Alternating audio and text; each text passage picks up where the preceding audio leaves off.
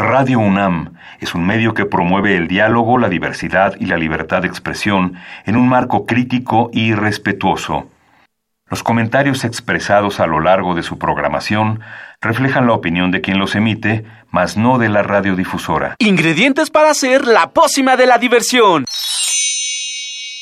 Ancas de rana intrépida. Ratones de laboratorio. Plumas de pollo creativo. Mm, medio litro de carcajadas. Y listo. Revolvemos todo y decimos... ¡Hocus Pocus!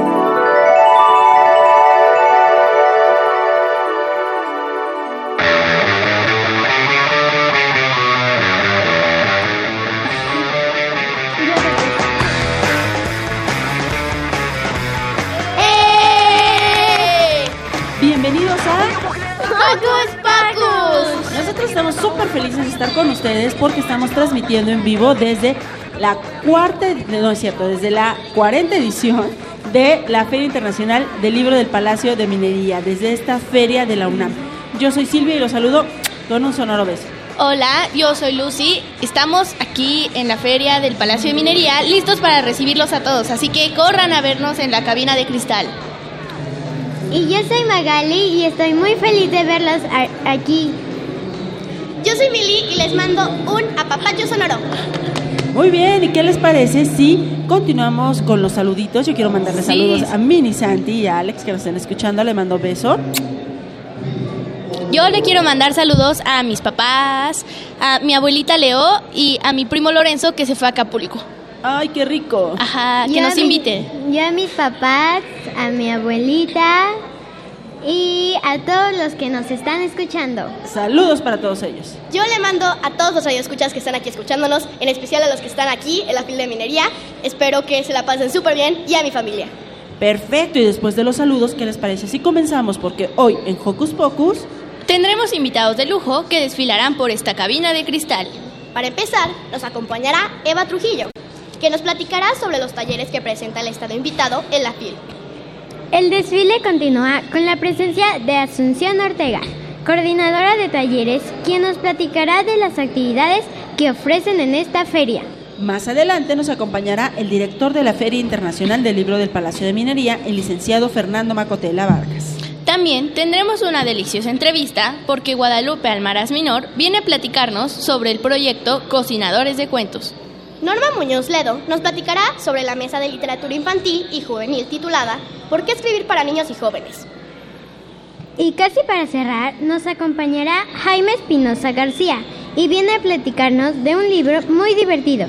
Quédate para descubrir de cuál se trata. Al finalizar, Alberto Berben nos pondrá al día con las novedades editoriales de Picarona. Quédense porque será un programa lleno de letras, imaginación y mucha diversión.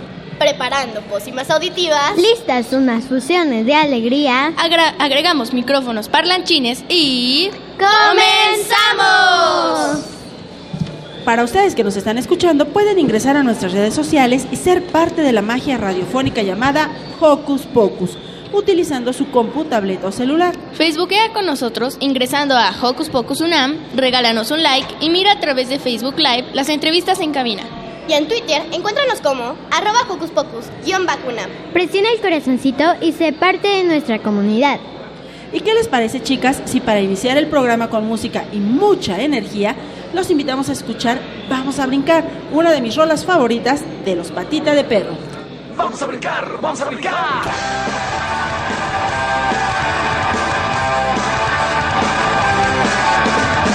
Yo soy niño,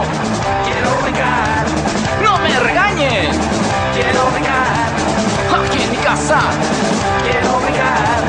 Todos los niños, vamos a brincar, vamos a brincar.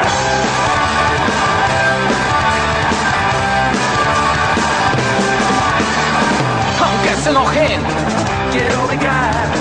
Aunque no entiendan, quiero brincar. No me molesten, quiero brincar. Todos los niños, vamos a brincar, vamos a brincar.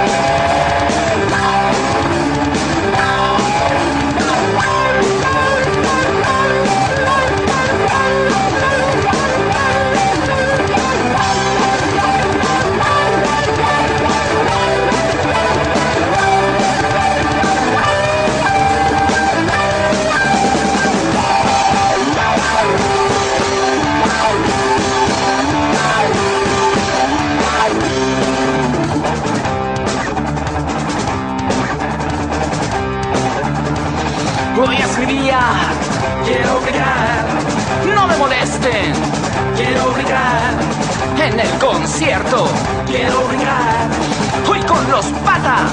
Quiero brillar. Sobre la cama. Quiero brillar. Sobre la sala. Quiero brillar.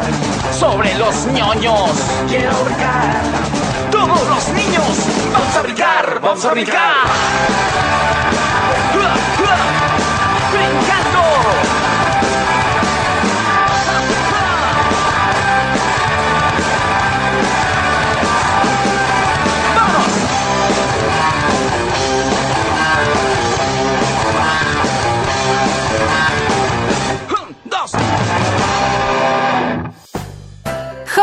Desde la Feria Internacional del Libro del Palacio de Minería.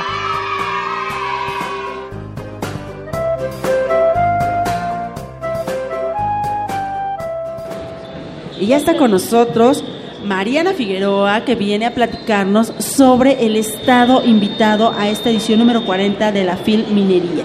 Bienvenida, Mariana. Bienvenida. Bienvenida. Buenos Eh, días. ¿Qué nos trae el estado invitado? Fíjense que el estado invitado, estamos muy contentos porque la gente lo identifica por sus montañas y por su carne asada, seguramente Ah, ustedes han escuchado, Sí. pero Nuevo León es mucho más que eso. Eh, traemos una oferta impresionante de 14 mil libros, Oh, muchos. son 700 títulos y no solo estamos hablando de literatura, aunque sí, porque traemos gastronomía, traemos música. Ayer tuvimos al Pipiripau por aquí en el pabellón cantando con algunos niños y traemos, eh, en nuestro pabellón se pintaron dos murales en los que yo quisiera invitar a todos los niños que nos están escuchando a que vayan a identificar los elementos de Nuevo León, las montañas, las fábricas, todas esas cosas que nos han caracterizado históricamente. ¿Vas tú? Ah, yo. ¿Y qué se siente ser el estado invitado? ¿Cómo Uy, es? pues estamos felices porque sabemos que la, que la Feria del Palacio de Minería es la de mayor tradición en la Ciudad de México. Eh, el edificio es hermoso, estar en un edificio de, de dos siglos, pues es una experiencia única. Y el trato que hemos tenido de la gente, el recibimiento ha sido impresionante. ¿Y nos podrías dar ejemplos de qué títulos no- nos traes? Sí, bueno, esos se los, se los voy a quedar a deber, esos los trae este, otro de mis compañeros, pero, pero bueno, en general así, de las colecciones grandes, traemos eh, un libro que se llama Del mito a los sonidos del siglo XXI, que ese libro agrupa la obra de 64 músicos de Nuevo León, donde están no solo músicos, eh, digo, son conocidos como el Pipiripao, como Alicia Villarreal, que seguramente lo ubican, los cadetes de Linares. Eh, traemos un libro sobre gastronomía de, de Nuevo León, Eh, traemos novela. Entonces, bueno, los invito a que, a que vayan al pabellón y ahí se den una vuelta para conocer todo lo que traemos. Muchas gracias. Y A ver, aquí tenemos una pregunta favorita de, de estas conductoras de Hocus Ah, Pocus. sí. ¿Cuál es tu libro favorito? Mi libro favorito debe ser, uno de mis favoritos debe ser Aura de Carlos Fuentes. ¿Y cuando eras niña? Cuando era niña, yo creo que Platero y yo de Juan Ramón Jiménez. creo que sí lo conozco. Cuéntanos de qué trata. Ajá, para que acuerde. No, ya no. ¿Son qué? A ver, aquí nos están soplando. Son unos burros que son amigos. Ah, sí, ya me acordé, ya me acordé, ya me acordé. Sí. ¿Cómo les ha ido en la feria? Estamos ya al cierre, termina esta feria el próximo lunes. ¿Cómo han sentido la gente que ha venido de visita, es decir, de siendo estos invitados principales a esta eh, 40 edición de la feria? Pues una de las cosas que, que nos ha llenado de mucha satisfacción es que la gente cuando entra al pabellón Nuevo León se da cuenta de que, mm, de que tratamos de hacer una propuesta diferente a, a- lo que se ha hecho. Tenemos dos libreros circulares y, y este diseño del arquitecto Pablo Holanda está inspirado en los eh, grabados de Boca de Potrerillos, que es una zona arqueológica de Nuevo León, y tratamos de retomar esta figura del círculo para, para decir, el círculo nos une, es nuestra historia, pero aparte nos permite como que la gente entre por los libreros y los recorra por dentro y por fuera y, mostrar así eh, pues toda la oferta literaria que tenemos, que es integradora y que es diversa. Ahora que ya sabemos la experiencia en general de la gente, ¿nos podrías especificar un poquito sobre la experiencia de los niños cuando entran a tu pabellón? La experiencia de los niños, que eso es justo de lo que les va a platicar Eva Trujillo, eh, nosotros planeamos talleres infantiles que los tenemos en el segundo piso y estamos invitando a la gente a que nos visite, donde eh, los niños pueden eh, escribir como su propio libro, ¿no? Wow. Tenemos, Eso se oye muy bien. Tenemos a, nuestro tallerista eh, que es Gerson Gómez, que él también es escritor, es cronista urbano y, y pues los niños ahí van a tener un acercamiento a, a lo que es pues ser como un autor de un libro, ¿no? ¿Para qué edades y en qué horarios es ese taller? El, próximo taller que tenemos ahorita justo es a las 12 del día. Y las edades eh, pues son libres, o sea, el que quiera asistir está invitado. Genial. Pues muchísimas gracias por venir a compartirnos todo esto acerca del estado invitado. La verdad es que nos emociona mucho conocer más. Es una de las tantas oportunidades que nos da esta feria, conocer más acerca de otros estados, de su literatura, de su forma de vida, de todo. Muchísimas gracias, Mariana. Gracias por la invitación. No imagino un mundo donde los niños no pudieran leer. Así como Matilda, yo disfruto cada libro que tengo en mis manos. Y por eso los invitamos a escuchar una rolita que me recuerda a este personaje, Little Bitty Pretty One.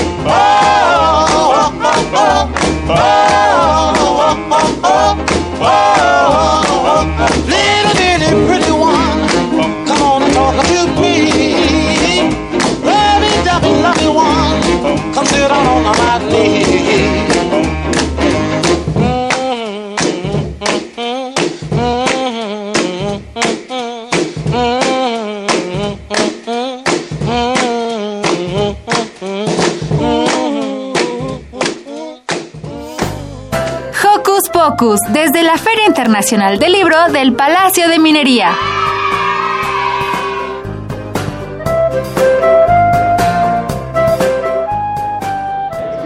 Y seguimos de fiesta aquí en la edición 40 ah, de la Feria Internacional del Libro del Palacio de Minería. Y nosotros estamos de manteles largos porque nos acompaña Asunción Ortega, coordinadora de talleres de la Feria Internacional del Libro del Palacio de Minería y su director, el licenciado Fernando Macotela. Bienvenidos. Bienvenidos. Gracias, gracias. ¿Cómo están? bien. Bien, bien. ¿Y ustedes? Nosotros estamos eh, a lo mejor un poquito desmañanados para venir a estar ah, con ustedes. nos vamos a quitar todos los días, pero por hoy nos dijeron que iban a venir. Pues entonces yo me levanté tempranísimo, me fui a correr 20 veces, 20 vueltas a la para llegar aquí. Qué, barbaridad. Nosotros solo llegamos corriendo. Sí, también. Oigan, vamos a empezar con las preguntas que aquí ya tiene preparadas Mili. Y bueno, primero que todo, ¿qué actividades podemos encontrar en la Feria del Libro? ¿Qué actividades pueden encontrar? Pues miles, pero principalmente libros, libros, leer todo, de todos los temas, de todas las posibilidades, principalmente. De- ¿Y de los talleres, Asunción? Talleres, talleres infantiles, tenemos todos los días. Bueno, no, este año hubo tres días que no teníamos talleres, pero a lo largo de todo el día están abiertos, hay muchas actividades. Son cosas que hemos venido haciendo desde hace 20 años, creo que ya empezamos aquí con la feria, con los talleres, pero son talleres que han resultado muy buenos, a los niños les gustan mucho, se sienten muy bien, les dan seguridad, se hacen todo lo que quieren, hay creatividad, no hay nada de que ahora hace esto, ponle acá, dibújale de este color, no, es libre y pueden hacer lo que quieran. Entonces eso pues les da mucha confianza, les da seguridad, les da gusto y a los papás también poderlos dejar un ratito ahí a que ellos este, estén ahí en el taller muy seguros y muy atendidos. ¿Para qué edades son estas actividades? Mm, Más de 5 a 10, 11 años según, ¿no? Ya casi no van, más grandes no van. Ya se les hace así como, no, yo como voy a ir a un taller infantil. Pero este, sí. ¿En dónde podemos consultar los talleres que ofrecen? Aquí en el programa, en el programa ver. está. Ah, sí. En Aquí nos están mostrando un folleto que tiene el programa. Sí. Aquí lo pueden consultar. En el programa están. Bueno, tenemos preguntas también para el licenciado Macotela. Aquí las niñas se plantearon varias. Yo voy a tomarme la libertad de leer la primera que dice, ¿qué es lo que hace una persona que se dedica a dirigir una feria de libro? Trabajar siempre. Eh, muchas personas, niñas, me dicen, bueno, pues ya el lunes se va a acabar la, la feria, o sea que el, el martes ya a descansar y, y, este, y ya pues dentro de un año otra vez. Cada feria nos toma dos años de preparación y a veces un poquito más. Miren, aquí les puedo enseñar, por ejemplo, este es el programa de esta feria. Bueno, pues aquí en esta página pueden ustedes ver este cartel. ¿Qué, qué dice, Ah, sí. qué dice el cartel, Magali? Eh, Fil del Palacio de Minería. ¿Pero qué número de feria? 41. 41. ¿Y esta qué feria es? La 40. La ¿no? 40. La 40. O sea que este es el cartel de la feria del año próximo. Dice 2020. ahí. As- Así es, 2020 y están las fechas. Wow. Para poder tener esto ya impreso en el programa de este año que metimos a, a hacer en enero, estamos en febrero, ya, no, ya en marzo, perdón. Marzo. Tuvimos que empezar hace mucho tiempo para localizar la imagen, solicitar los permisos, porque siempre ponemos imágenes en donde hay libros, niños con libros, jóvenes con libros, ¿verdad? Entonces, eh, la feria eh, requiere mucho trabajo, sobre todo porque tenemos más, bueno, este año tenemos 1.360 actividades. Eh, Si nos, eh, vamos, si dividimos eso entre los 365 días del año, pues son a, a- a organizar tres actividades por día. Wow. Mucho trabajo, ¿no? No lo hacemos así, lo hacemos en otra forma. Ah, bueno. Y. ¿Vas tú? ¿Quién tiene esta edición de la Feria del Libro que la hace distinta a otras? Bueno, es la número 40.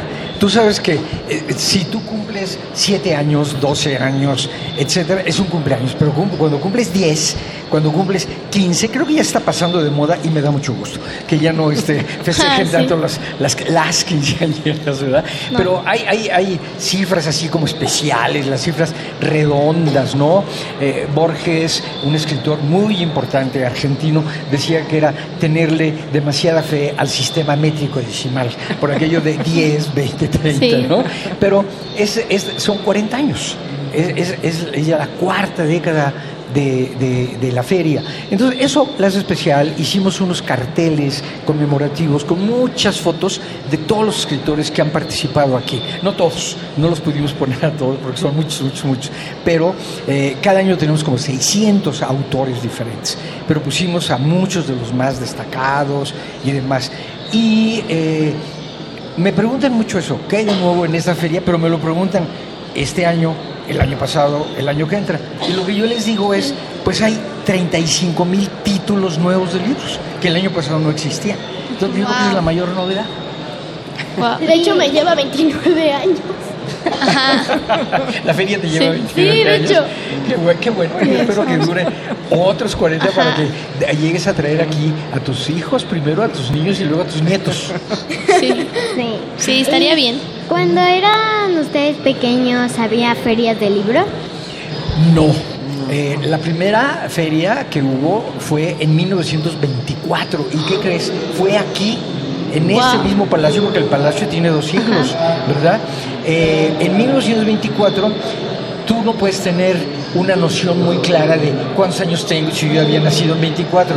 Y yo te digo que no, que todavía no había nacido. Ya estoy eh, ruquín, como dicen, pero todavía no había nacido. Eh, y después se suspendieron muchos años y a partir de 1979 esta feria se hace cada año, cada año, cada año.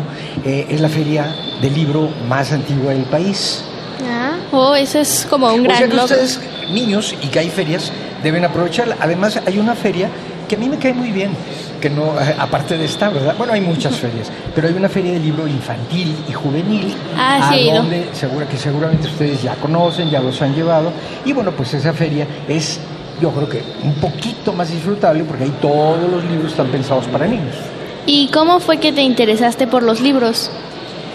Am, eso es muy importante. ¿A ustedes les interesan los libros? Sí. ¿Sí? ¿Por qué les interesa? Ahora yo te devuelvo la pregunta Ah, y luego bueno. te voy a contestar. Sí, porque pues aprendes mucho, tienes mucho conocimiento con eso. Bueno, sí, pero ¿quién te dio tu primer libro?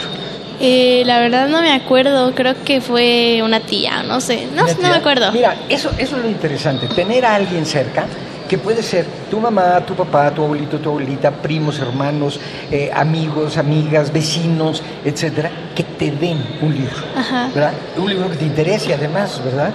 Y eh, eh, entonces, desde muy chico, eh, en mi casa no había tantos libros, pero había libros. Eso es muy importante, que haya algún libro en la casa, porque así los niños se interesan, ¿verdad?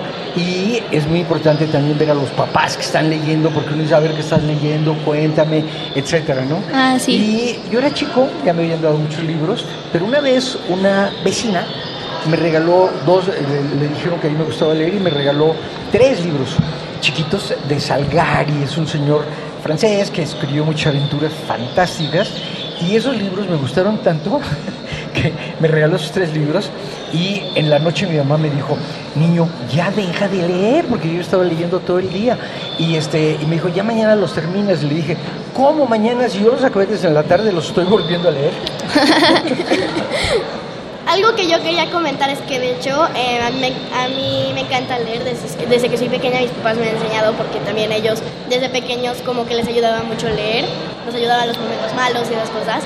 Y en mi escuela em, el año pasado tuvimos que hacer una fábula, entonces este, yo amo escribir, entonces este, al hacer la fábula como que me di cuenta de que realmente pues, me encantaba escribir y, toda y toda la cosa. Y este año hicimos una historia de misterio en la clase de inglés y yo me divertí mucho y, y tanto me divertí haciendo en, el- en, este, en mi cuaderno que lo escribí en la computadora con cuatro, con cuatro chapters.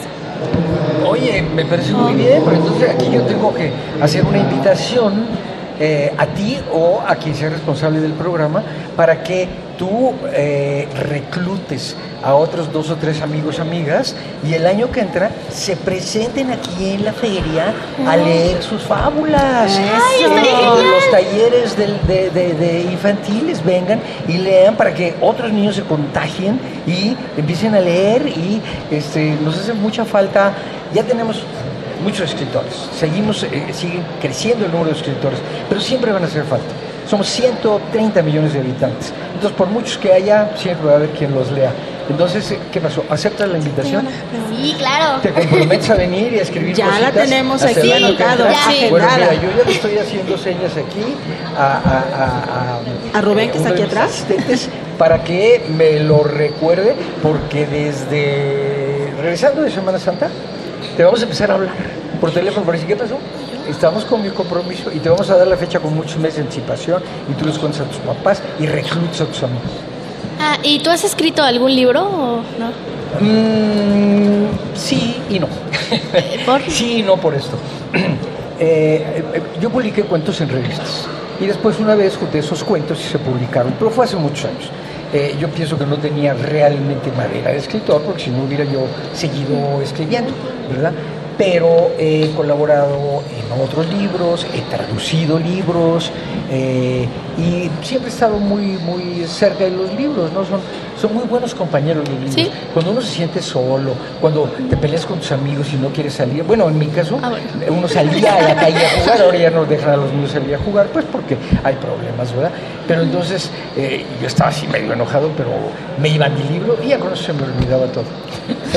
Pues queremos cerrar esta entrevista que, con que ustedes nos digan cuál es su libro favorito actual y cuál era su libro favorito cuando eran niños. Asunción, empezamos contigo. Bueno, yo no, me acuerdo, igual empecé con Salgari, con Julio Verne, con todo el- los mosqueteros, todas esas cosas, pero ahora, digo así, siempre que me preguntan algo así, pienso en el libro de Günter Grass, ese me fascinó, me fascinó mm, mm, Memorias del Imperio, Memorias, sí, ¿verdad? La de Fernando El Paso. Este, son libros que he releído y releído porque me, me- no sé, los personajes, la época, todas, to- cómo escribe, me fascinan. Ahorita, no sé, leí una cosa de Pérez Reverte que se llama Los perros duros no... Ay, Dios mío, se me olvidan ese, Pérez, que me fascinó también, es una cosa increíble, de una solidaridad, de un- es un libro escrito por un perro. Entonces es una cosa que de, de amistad, de compañerismo, de maravilloso. Lo recomiendo ampliamente. Pero ¿por qué no les cuentas el, el- el intercambio que tenemos? Ah, claro, por supuesto. Este, este, sí, tenemos aquí también los talleres para No, que no, no, tú y yo. Ah, que somos amigos de toda Bueno, la no, vida. pero que- que- ¿quién te presta muchos libros? Aquí Fernando. Y entonces Fernando nos va a decir cuál era su libro Sí, favorito de niño. Sí. Y el actual. Sí, sí, Eh, sí. De niño yo tenía dos libros favoritos.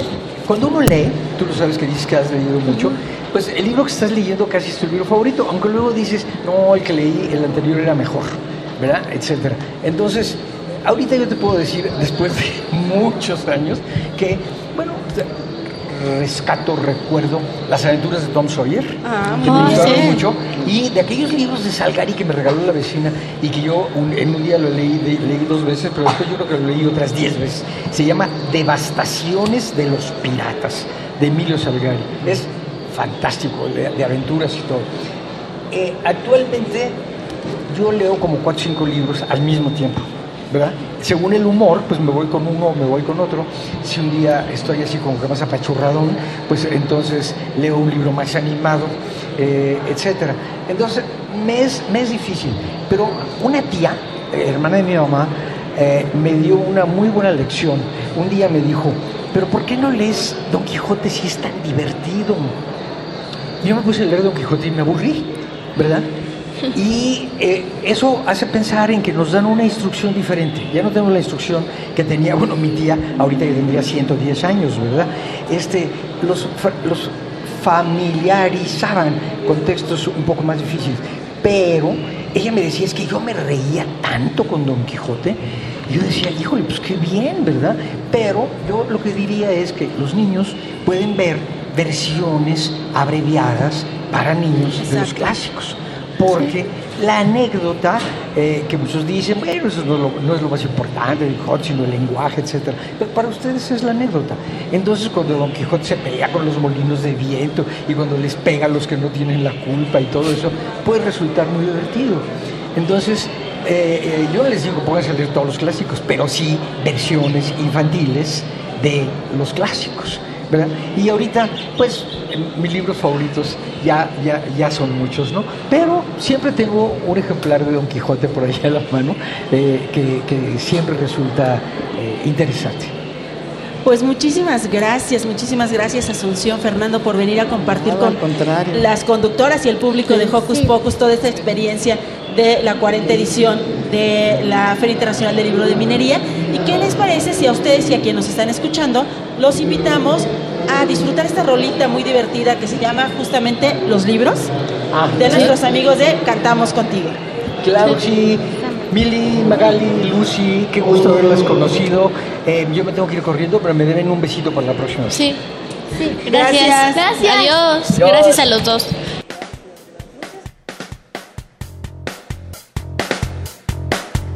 Con los libros vivirás mil aventuras. Subirás a la luna, bajarás al fondo del mar. Estarás en lugares en los que nunca has estado. Con guerreros y hadas que jamás olvidarás. Con piratas de pata de palo y en sus barcos viajarás. En islas lejanas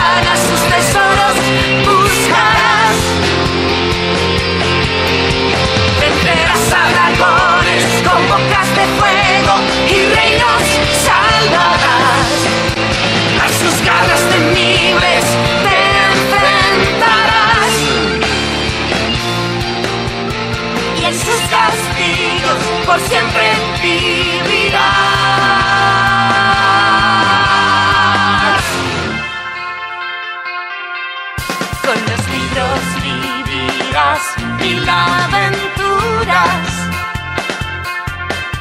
Subirás a la luna, bajarás al fondo del mar.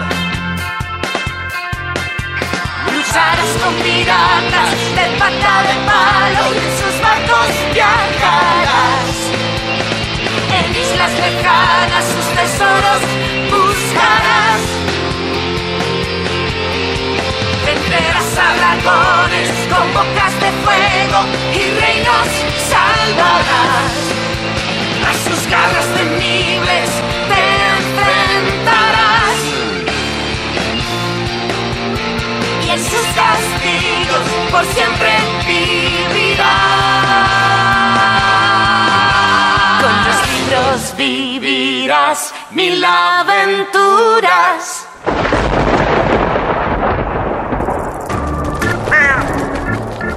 Chispas, radios y centellas. Estás en Hocus Pocus. Así se escucha el micrófono. Hola, hola. Estamos al aire diciendo que hablemos bajito porque se escucha. Estamos muy emocionadas con muchas cosas que el licenciado Macotela nos dejó aquí en la mesa, entonces todas quedamos encantadas y alborotadas. Pero ya estamos en otra interesantísima entrevista. ¿A quién no le gusta que le cuenten historias? A mí me fascina leer cuentos e imaginar mundos mágicos. Sin embargo, disfruto mucho que alguien más interprete las historias. Eso es súper interesante porque ya llegó hasta la cabina de cristal de Radio UNAM Guadalupe Almaraz Minor, quien nos contará sobre la actividad Cocinadores de Cuentos, Cuentos de ayer y hoy. Bienvenida. Muchas gracias. Me da mucho gusto tener este público chiquito Gracias. porque, ¿qué crees? Me fascina ver todo lo que el niño puede hacer y sobre todo que los padres los apoyen, ¿verdad? Cocinadores de Cuentos tiene siete años contando cuentos para niños y la familia. Estamos en el Parque de la China de la Colonia Clavería. Es un grupo donde tenemos a mamá con hija contando, a este, abuelas con nieto, eh, niñas que han estado con nosotros desde los 10 años y ahorita eh, tienen ya 5 años contando con nosotros. Tenemos, eh, tenemos una chiquita de 8 años que también cuenta. Entonces, si ustedes también quieren ir y Ah, contar cuentos con nosotros, estaríamos encantadas. No importa que sea leyendo, tuve una chiquita que fue leyendo, pero después este, le invité para que narrara y no, ha descubierto un mundo mágico con la narración y está fascinada y sobre todo que los papás nos apoyen. ¿Cuál es la receta para ser cocinera de cuentos?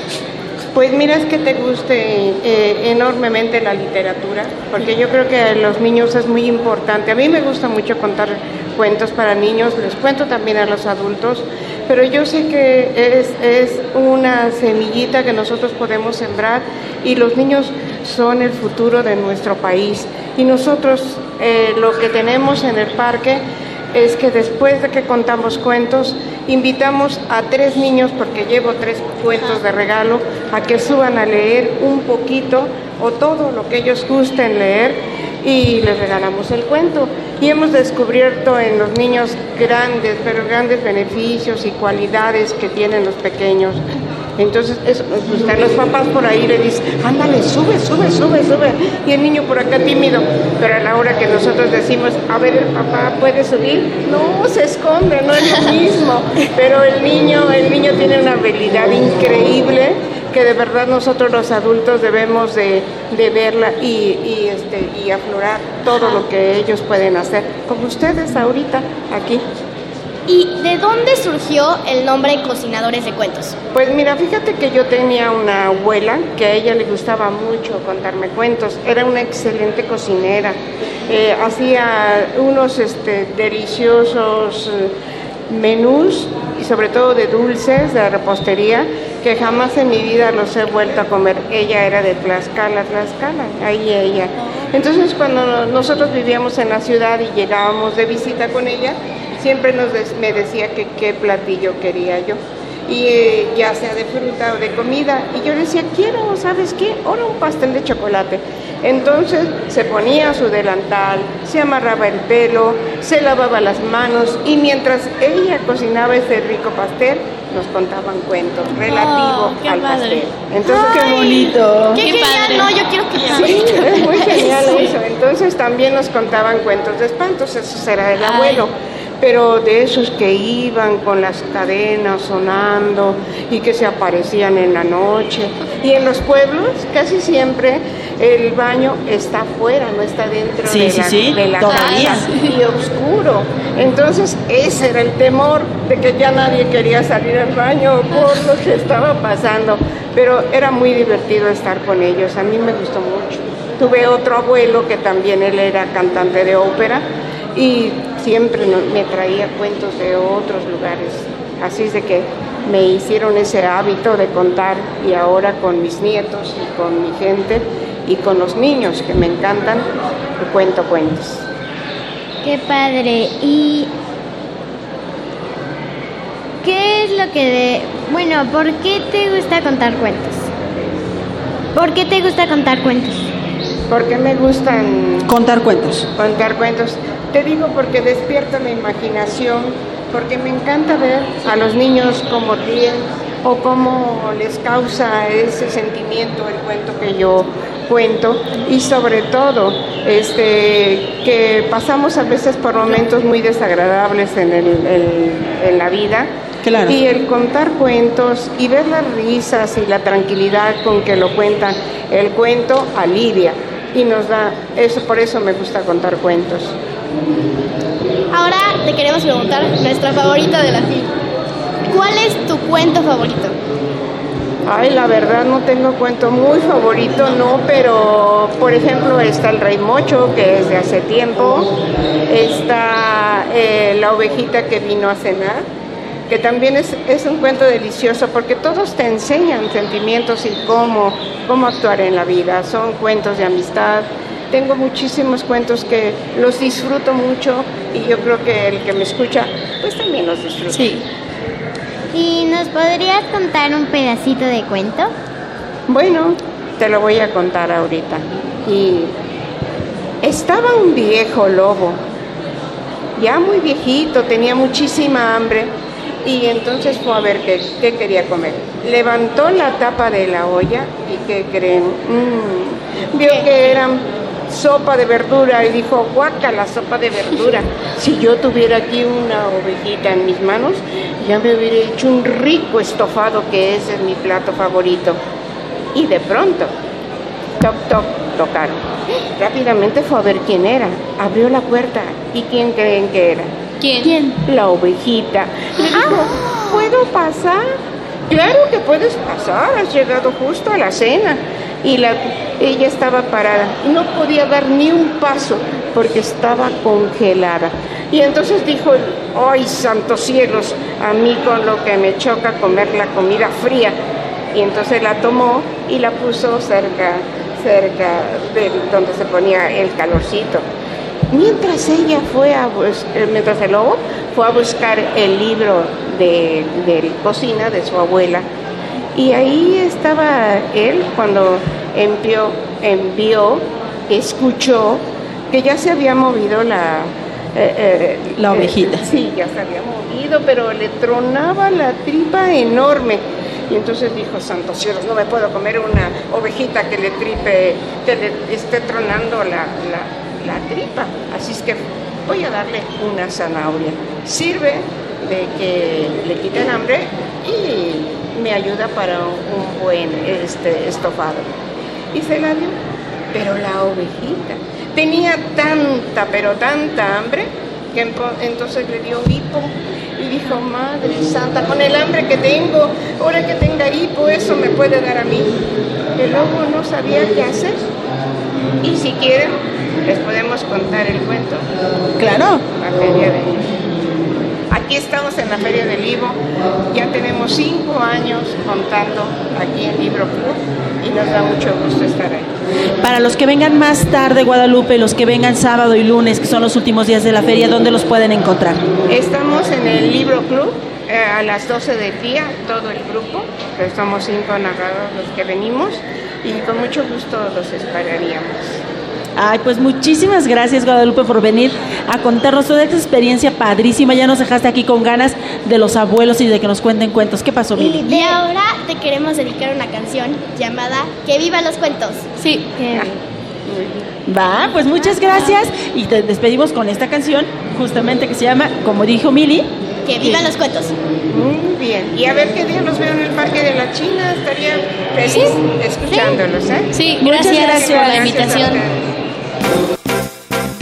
Vivan los cuentos, que vivan los cuentos, que vivan los cuentos, que vivan los cuentos, que dan emoción a mi corazón, que vivan los cuentos. Si me siento triste o si estoy contento, un libro de cuentos viene a mi encuentro. Que vivan los cuentos, que vivan los cuentos, vivan los cuentos, que vivan los cuentos, que dan emoción a mi corazón, que vivan los cuentos. En tardes de lluvia o en noches de miedo, mi libro de cuentos me brinda consuelo. Que vivan los cuentos, que vivan los cuentos, que vivan los cuentos, que vivan los cuentos, que dan emoción a mi corazón, que vivan los cuentos. ¡Ja, ja! Uno, dos, tres, cuatro, y cinco, y seis, y siete, y ocho, que vivan los cuentos. Que vivan los cuentos, que vivan los cuentos, que vivan los cuentos, que vivan los cuentos, que dan emoción a mi corazón, que vivan los cuentos, que vivan los cuentos, que vivan los cuentos, que vivan los cuentos, que vivan los cuentos, que dan emoción a mi corazón, que vivan los cuentos. Que vivan los cuentos, que vivan los cuentos, que vivan los cuentos, que vivan los cuentos. Escuchas Hocus Pocus desde la Feria Internacional del Libro del Palacio de Minería.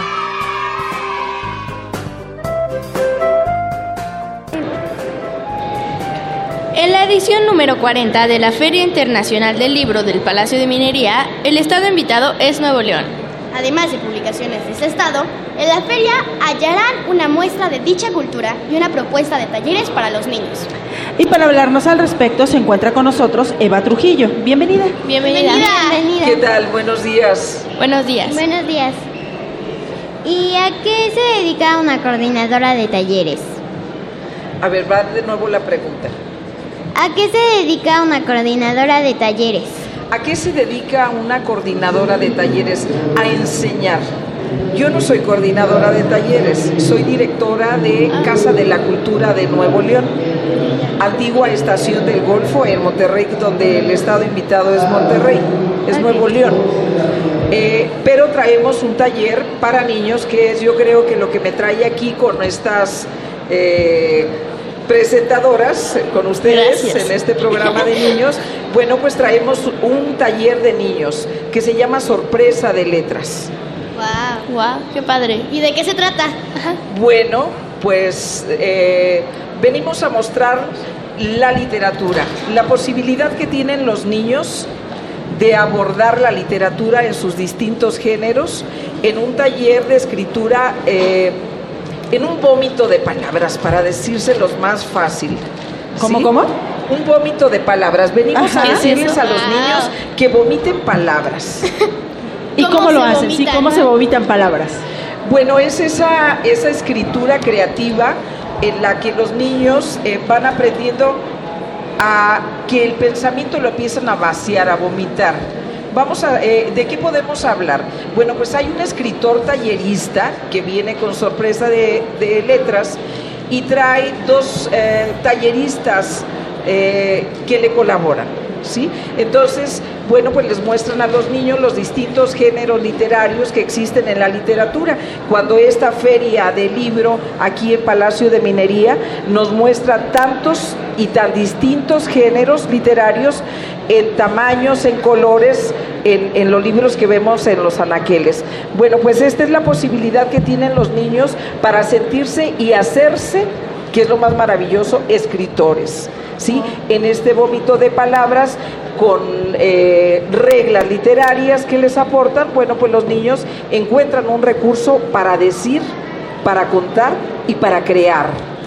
¿Y ya han presentado este taller? Sí, eh, desde el fin de semana pasado, 22, 23 y 24, tuvimos el primer fin de semana y nos fue fantástico. Sí. El día de ayer comenzó ayer día primero, eh, comenzó el de este fin de semana y lo- nos quedan dos días más aquí en Minería y qué padre que ustedes puedan invitar a los niños. ¿Y cómo han estado los anteriores días? La Pues mira, ¿no? ¿Cómo Creo- han sido esas vomitadas? Esas vomitadas de palabras han sido maravillosas. Los niños pueden hacer una disección, cuando disección se, se escucha media rara, ¿verdad? Pero pueden hacer de ese vómito una separación de, de palabras o de ideas que empiecen a definir un texto. Eh, pudieron haber visto ya un personaje, la creación de personaje y recursos literarios para crear una historia traemos poesía, no solamente traemos narrativa, traemos poesía y los niños pueden elegir. Finalmente, yo creo que en las asignaturas que llevan ustedes en la escuela han visto la narrativa y todo el Ah, tiempo sí. estamos narrando, todo el tiempo estamos contando crónicas, ¿no?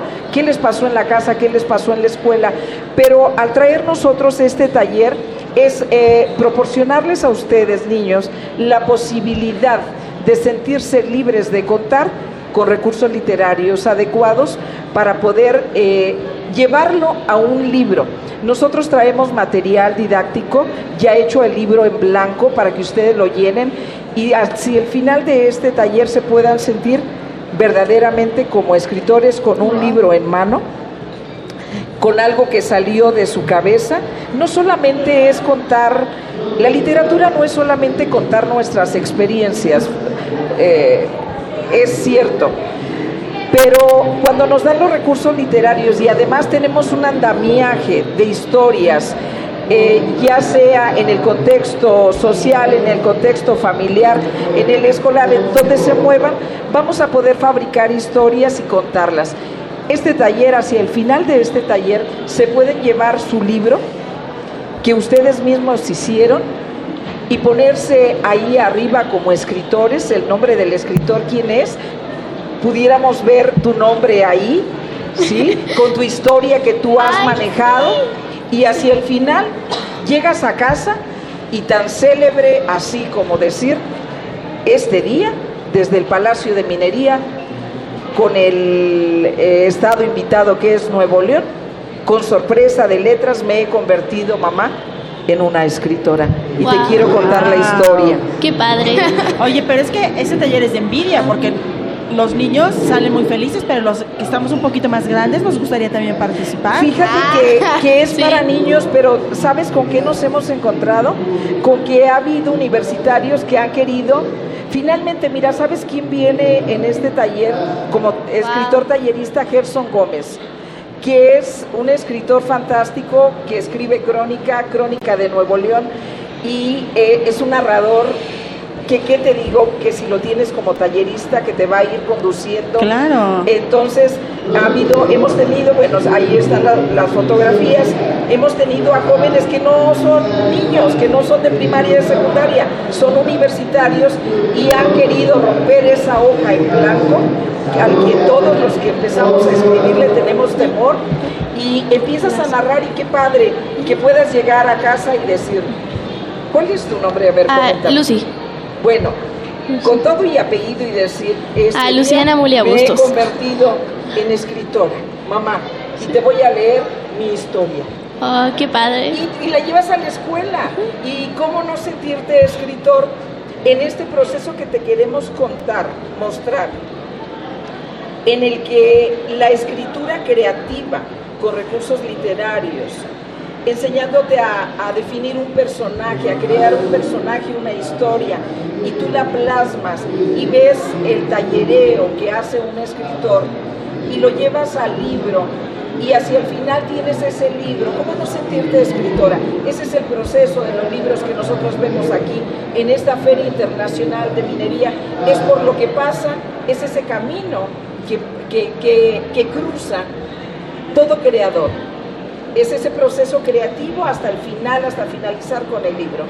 Entonces, a ver, yo te escucho. Te quería preguntar, ¿qué libros nos recomiendas para que vayamos y conozcamos los libros para niños allá en Nuevo León? En Nuevo León, mira, yo estoy en un espacio eh, que la vocación es literaria y siempre eh, que preguntan eso, ¿qué libro recomiendas? Yo lo recomiendo todos, porque fíjate que me he encontrado con niños que leen poesía y escriben poesía, pero me he encontrado con niños que les, que les gusta arqueología, me he encontrado con niños que son políticos. ¿Qué libro debes de leer? Todos, no debe de estar vetado nada, ningún libro para los niños. Finalmente, eh, yo creo que esta reflexión que podemos hacer de mi taller, de que viene de Conarte, yo soy Conarte, eh, es hacer libres, es, es, hacer libres y empoderar a los niños con, con información, con palabra. Y, qué te puedo decir? No leas eh, en, en, esa, en esos anaqueles eh, esos niños no pueden, o los niños no pueden ir a, pedir un libro ahí. No podríamos decir eso. ¿Qué te puedo recomendar todo? Yo no sé en qué nivel intelectual te encuentres tú o qué necesite tu personalidad para leer. Finalmente, nosotros siempre pensamos en los niños en historias fantásticas porque están llenos de fantasía. Pero creo que los niños que éramos nosotros, la niña que era Eva Trujillo, hace 50 años no es la misma que eres tú. Entonces puedes leer todo. No, no podemos vetar al libro, al niño, y tendríamos que empoderarlo con la palabra. Eva, pues nos dejaste aquí súper antojados de este taller. Cuéntanos rápidamente eh, a qué hora y en dónde pueden encontrarlo quienes todavía van a visitar la feria hoy, mañana y pasado. Bueno, mira, ahorita ya casi a las 12 del día estaremos con, el, con sorpresa de letras y después tendremos uno por ahí de las 5 de la tarde, 4 eh, de la tarde creo. El de, el de ahorita es de las 12 del día, de 12 a 12.45, ahí los esperamos y esto es padrísimo padrísimo y me gustaría que lo tomaran ustedes, es verdad. Muchas gracias, sí lo vamos a tomar. ¿Y cuál ha sido tu parte favorita de venir a la Feria Internacional del Libro de Palacio de Minería? Eh, yo soy promotora cultural y me gusta promover a todo el mundo, pero me gusta mucho el tema de los niños y yo creo que es en lo que me especializo y me ha gustado mucho ver que entran grupos completos de niños a la Feria de Minería y el que esa diversidad eh, que encontramos en la Ciudad de México, verla representada aquí y que tengan tanta libertad para venir, pasear, caminar, leer, tomar y encontré ayer un espacio que me regaló libros. Además, no todos están vendidos y me regalaron libros, me llevé dos libros de cultura y ahorita les digo por allá de dónde. Pues muchísimas gracias, Eva. Al ratito estaremos por ahí en el taller que se escucha divertidísimo y todos tenemos ganas de tomar. ¿Y qué les parece si a la audiencia y a ti los invitamos a escuchar una pausa y regresamos aquí a Hocus Pocus?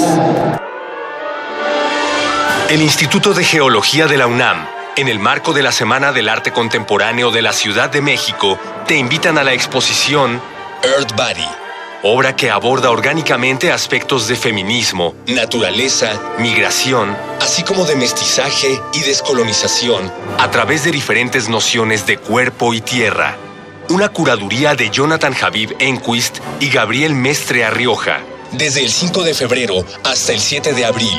Museo de Geología de la UNAM, Jaime Torres Bodet, 176, Santa María la Ribera. Earth Body es cadáver, es polvo, es sombra, es nada. Hazle frente al frío usando varias capas de ropa para conservar el calor. Come sanamente, hidrátate y para evitar intoxicaciones, recuerda ventilar los espacios si usas anafres, chimeneas o calefactores. Estos producen monóxido de carbono que es altamente tóxico. Si se acumula este gas, puede provocar la muerte. Ante la sospecha de intoxicación, acude al médico. Sistema Nacional de Protección Civil. Gobierno de México. ¿Esperabas un eclipse? ¿El canto de un búho? No, esta es la señal. Si lo tuyo es crear con palabras o imágenes, Punto de Partida te está buscando. Concurso 50. Este año se repartirán 16 premios de 7 mil y 5 mil pesos. Las categorías son Crónica, Cuento, Cuento breve, Ensayo, Poesía, Traducción literaria, Fotografía y Gráfica. No lo dejes pasar. Podrán participar todos los estudiantes, nacionales o extranjeros, que cursen el bachillerato, licenciatura o posgrado en México. La convocatoria cierra el 4 de marzo. Consulta las bases en www.puntodepartida.unam.mx o llama al 5622-6201 para pedir informes. Radio UNAM, Experiencia Sonora.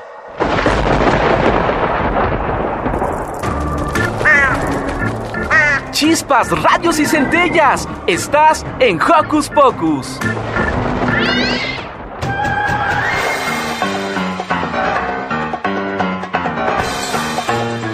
Investigaciones Especiales de Hocus Pocus presenta.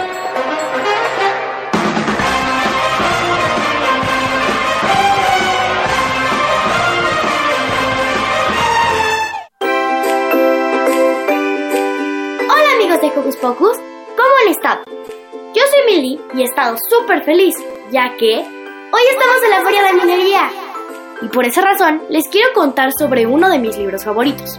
Yo tengo muchos libros favoritos, como por ejemplo todos los de El diario de Nicky, también el libro llamado Me llamo Cleopatra, que es su biografía, o también cuentos de buenas noches para niñas rebeldes. Pero hoy les quiero contar un poco más sobre un cuento en específico que los puede ayudar a vencer un miedo que todos tenemos o hemos tenido. Así que comencemos. Primero que todo, necesito preguntarles algo. ¿Ustedes le tienen miedo a la oscuridad? Porque a Plip y a Charlie les da mucho miedo. Es más, les da tanto miedo que una noche Mónica mandó a Plip y a Charlie a dormir. Mónica estaba a punto de apagar la luz, cuando Charlie dijo, ¡No apagues la luz! A Plip le da miedo. A mí no, a ti sí, dijo Plip. ¿Les da miedo a la oscuridad? preguntó Mónica. Es que se oyen ruidos en la noche, respondieron Plip y Charlie. Plip y Charlie, asustados, decidieron irse a dormir. Horas después, los dos despertaron de un salto porque escuchó un ruido debajo de la cama de Charlie. Asómate, dijo Charlie. No, asómate tú, dijo Plip.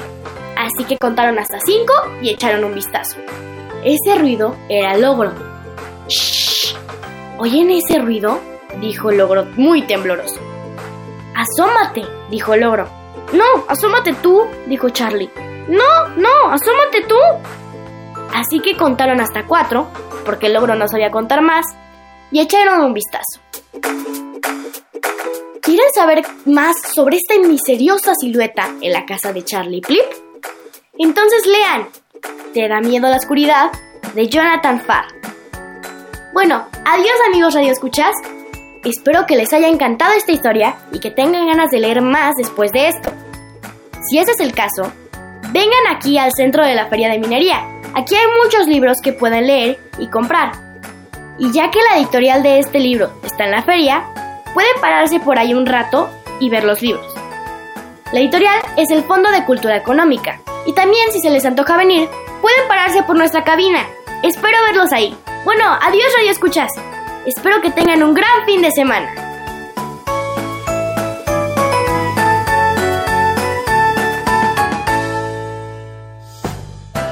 Hocus Pocus, desde la Feria Internacional del Libro del Palacio de Minería.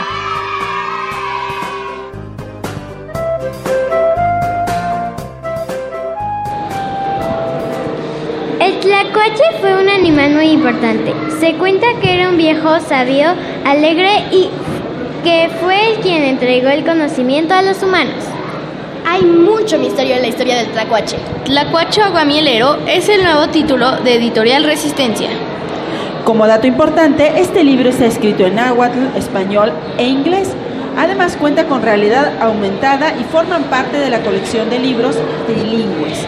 Para platicarnos más sobre esta historia nos acompaña su autor, Víctor José Palacios, que ya está aquí con nosotros. Bienvenido, Víctor. Bienvenido. Hola, hola, eh, Kenti Mestica. ¿Cómo están? Hola. Bien, bien. ¿Y tú? Muy bien, este, pues vengo aquí a platicarles eh, de la historia del tlacuache aguamielero, que no sé si ustedes ya la conocían. No. Eh, no, no. ¿Por qué se llama el tlacuache aguamilero? Ah, porque el aguamiel es un néctar que da el maguey y eh, eh, este animalito le gusta mucho ese néctar.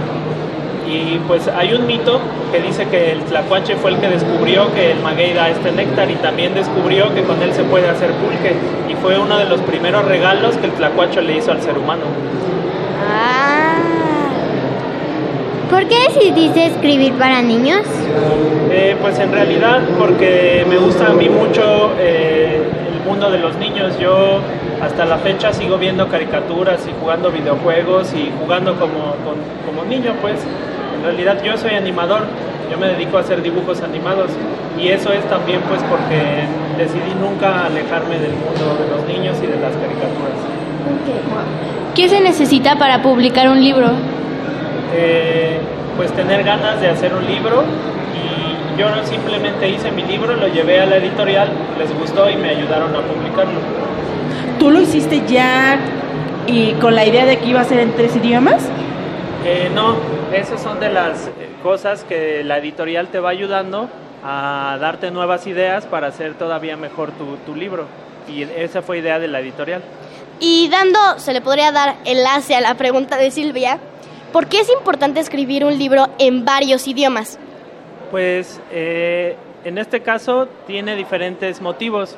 Está escrito en español, pues porque es el idioma que hablamos la mayoría de los mexicanos y pues mi interés es que lo conozcan primero los niños de México. Está escrito en náhuatl porque es el segundo idioma que hablan los mexicanos y también a mí me gustaría que todos también habláramos un poco más de náhuatl. Y en inglés porque para que personas de otros países puedan también conocer estas historias. Muy nuestras, ¿no? Eh, cosas como el tlacuache y la misma, el mismo néctar, esta aguamiel que decías que son muy de nuestro país, muy de México, ¿no? Sí, así es. El tlacuache, a mí me interesó escribir la historia de él porque, pues, al, igual que el náhuatl, mucha gente no lo conoce, no, no conoce su valor y su importancia. Y el tlacuache, pues, es eh, una metáfora de que es el primer animal creado por los dioses, el más sabio y el que nos entregó todo el conocimiento. Y yo pienso que a veces el pensamiento indígena pasa lo mismo, lo desdeñamos sin saber que es el conocimiento primigenio del que nosotros también somos herederos. ¿Y de qué trata esta historia? Pues eh, esta historia es un compendio de las muchos mitos que hay acerca del tlacuache, porque al ser un animal tan importante como yo les comentaba, eh, pues tiene un montón de, de leyendas. Se dice que el tlacuache, por ejemplo, inventó el calendario, entonces él enseñó a los Oh, humanos wow. a medir el tiempo. El tlacuache, además del aguamiel, también eh, se dice que inventó, bueno, no inventó, pero le entregó el fuego a los seres humanos, cambiando su vida para siempre. Y no solo eso, les dio una semilla mágica con la que nunca iban a pasar hambre. El tlacuache le entregó el maíz a los seres humanos. Y todas estas Bendito historias tlacuache. yo las, Sí, yo las escribí en una sola gran historia. Sí, ya, en vez, eh, literalmente ya tenemos que estar así de gracias, gracias Tacuache por todo lo que hiciste. y algo que quería comentar es que de hecho em, siento que la razón también por la que hiciste este libro es para enseñarle a las otras culturas que nosotros también tenemos nuestras propias historias, no solo ellos, y también como para, para explicarles la cultura en México, ¿no? Eh, pues sí, eh, en general a todo el mundo. Fíjate que es muy curioso, pero a veces son los extranjeros los que más conocen nuestras propias historias y nosotros al tenerlas tan, tan enfrente se nos pasan desapercibidas. Entonces también era un poco la intención de hacer que todos nosotros también conociéramos nuestras historias, que también a veces nosotros mismos no las conocemos. de realidad aumentada. Ah, un libro en realidad aumentada, eh, pues es que es una tecnología, la realidad aumentada, mediante la cual, como con un teléfono celular o con un eh, o con una tablet o algo así, podemos lograr que los muñequitos cobren vida y estén animados. ¡Wow! Y eh, pues yo como soy animador no me iba a quedar con las ganas de que el tlacuache aguamielero pues se esté moviendo entre nosotros. Wow, es impresionante. Y si quieren ver esto, vayan a nuestro Facebook Live y ahí les estamos enseñando toda la realidad virtual de este libro. Así es. ¿Lu? Eh, y esto, esta aplicación pues tiene como objetivo el que el entender que mirar al pasado no significa vivir en el pasado, ¿no? Que podemos comprender nuestro, eh, nuestra historia, pero mirando hacia el, hacia el futuro, aprovechando estas tecnologías que pues son divertidísimas. ¿Y qué prefieres, leer un cuento tú solo o que te lo lean a ti? Eh, pues leerlo yo solo. En realidad a mí sí me gusta mucho eh, cuando leo un libro, pues yo solito me meto en ese libro. Pero también es divertido leer con otras personas. Oye, Víctor, ¿y ya presentaron este libro? ¿Lo van a presentar? Cuéntanos. Eh, mañana se va a presentar a las 12 del día aquí mismo en la, en la Feria de Minería. A las 12. ¿En qué salón? En el Salón Manuel Tolzá. En el Salón Manuel Tolzá. Si ustedes quieren venir a conocer el tlacuache aguamielero, quieren verlo en realidad aumentada y quieren escuchar un poquito de náhuatl, vengan mañana a las 12 al Salón Tolzá. Pero antes, Víctor nos va a dar un adelanto de cómo se escucha esta historia del tlacuache aguamielero en náhuatl. Bueno, les voy a leer eh, un cachito a ver cómo me sale. Dice, Intlacuatl se yolcat senca mahuistic. Quilmac inhuehuetlamantini. Yolpaki iwan santepitzin iwan ticanton. Mistoa inyehuatl oquin, oquinmacac. Intlamanlistli intlatlaca. Y, eso, significa El tlacuache fue un animal muy importante. Se cuenta que era un viejo sabio y alegre y, y que fue quien entregó el conocimiento a los humanos. Ay, si ustedes quieren escuchar esto y mucho más, recuerden, mañana a las 12 del día, Salón Tolzá, se presenta el Tlacuache Aguamielero. Víctor, de verdad, qué placer que hayas platicado con nosotros para que la gente se entere de estas bellezas y justo como resaltaba Mili, de que tenemos historias padrísimas, historias que van más allá de, de lo bonito, que son cosas que nos han legado el conocimiento a nosotros mexicanos y que debemos conocer y seguir pues dándole gracias, como decía Mili, gracias Tlacuache, gracias Tlacuache. Y ahora vamos a escuchar otra, tra- otra canción que es la historia de otro tlacuache, así que pongan mucha atención porque escucharemos el ropavejero interpretado por Cricri. Eh, bueno, antes rápidamente quisiera eh, pues decirles que les dejamos dos libros para ¡Eh! regalar a, ¡Nos a- regalamos! a los niños que nos llamen y nos digan una palabra en náhuatl que todavía se utilizan, que forma parte de... de- también hay libros en, esta colección que nos hablan de eso, de las palabras en náhuatl, por ejemplo, que todavía seguimos utilizando. Perfecto, entonces, ¿qué les parece si a los que están allá afuera y nos están escuchando, a los dos primeros que vengan y nos digan una palabra en agua que todavía conoce, que todavía usemos, les vamos a regalar uno de esos maravillosos ejemplares del tlacuache agua mielero y mientras nosotros nos vamos, gracias Víctor nuevamente, La socamati. con el ropavejero.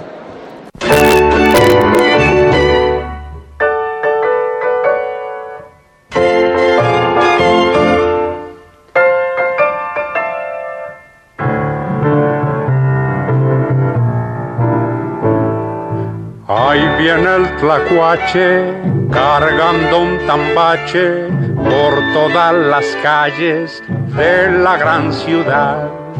El señor tlacuache compra cachivaches y para comprarlos suele pregonar botellas que vendan zapatos usados,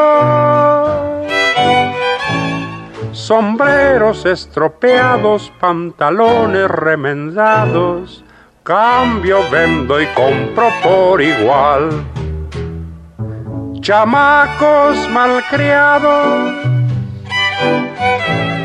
miedosos que vendan y niños que acostumbren dar chillidos o gritar. Cambio, vendo y compro por igual.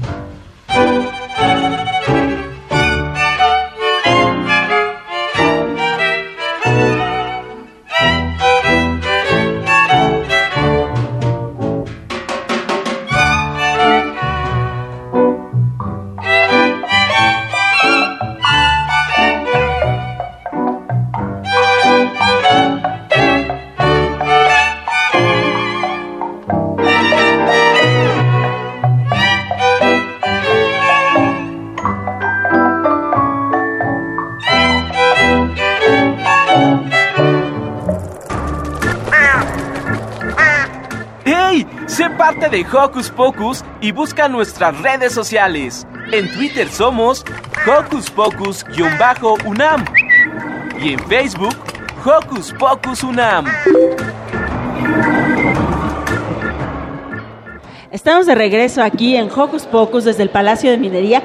Víctor todavía se encuentra con nosotros porque está haciendo la supervisión de nuestro concurso. Tenemos a dos pequeños aquí que nos van a decir una palabra en náhuatl que todavía usemos. Primero dime tu nombre, corazón.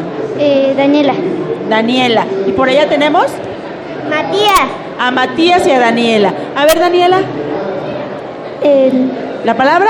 Jitomate. Jitomate. ¿Sabemos qué significa jitomate, Víctor? Pues este, pues es el jitomate, es tal cual es la fruta que conocemos en, en, en náhuatl era chutomat.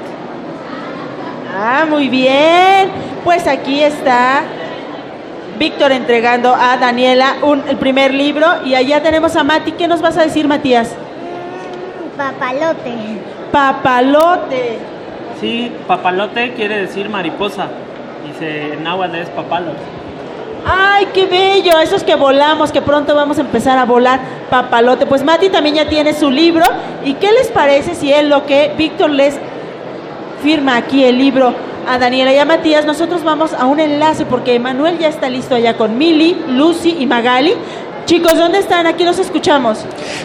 Silvia, ya vinimos a recorrer aquí la feria del libro de minería y me traje a las niñas para hacer un sondeo y hoy tenemos a Andrea Méndez. Mauricio Ramírez Méndez. Bueno, pues mis compañeras tienen algunas preguntas sobre cómo están viviendo esta feria del libro. Eh, Lucy.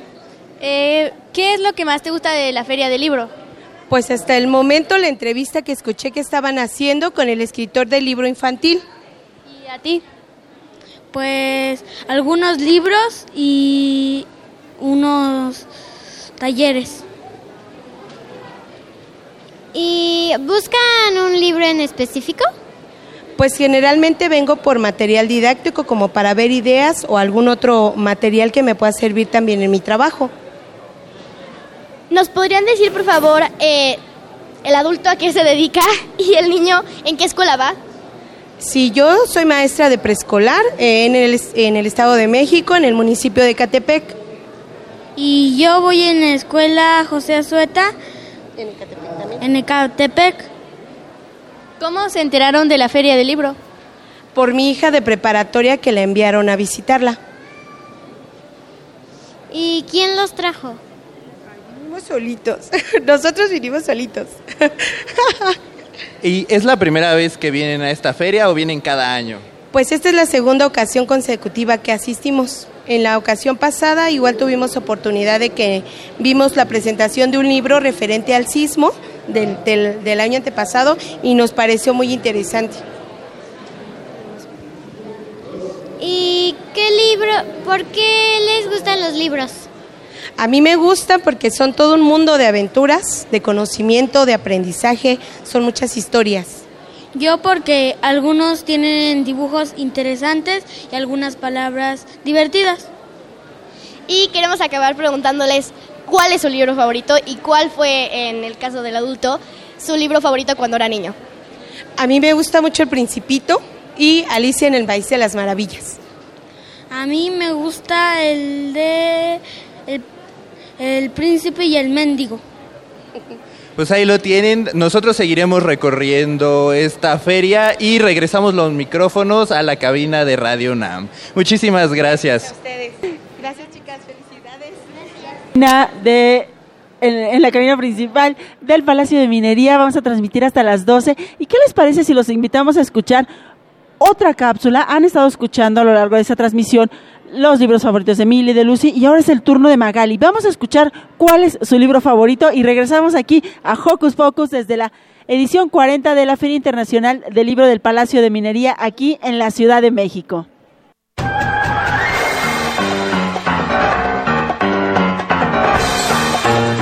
Investigaciones Especiales de Hocus Pocus presenta.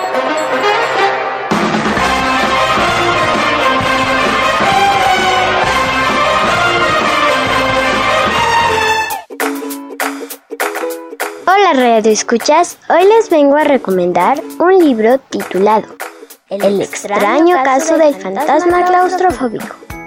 Nicolás piensa que hay un fantasma en su closet. Con su amiga Jimena y su hermano Emil, inician una investigación que los conducirá a 1985, el día en que un terremoto sacudió la Ciudad de México. A mí me atrajo este libro porque tiene mucho misterio e intriga. Este misterioso libro lo escribió Hortensia Moreno y lo ilustró Diego Álvarez. Es de la editorial Castillo de la Lectura. Si quieres saber más sobre este libro, ve y léelo.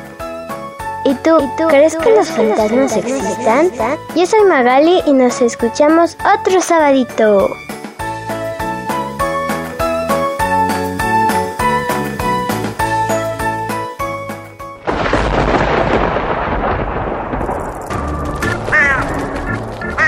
Chispas, radios y centellas. Estás en Hocus Pocus. Hocus Pocus, desde la Feria Internacional del Libro del Palacio de Minería.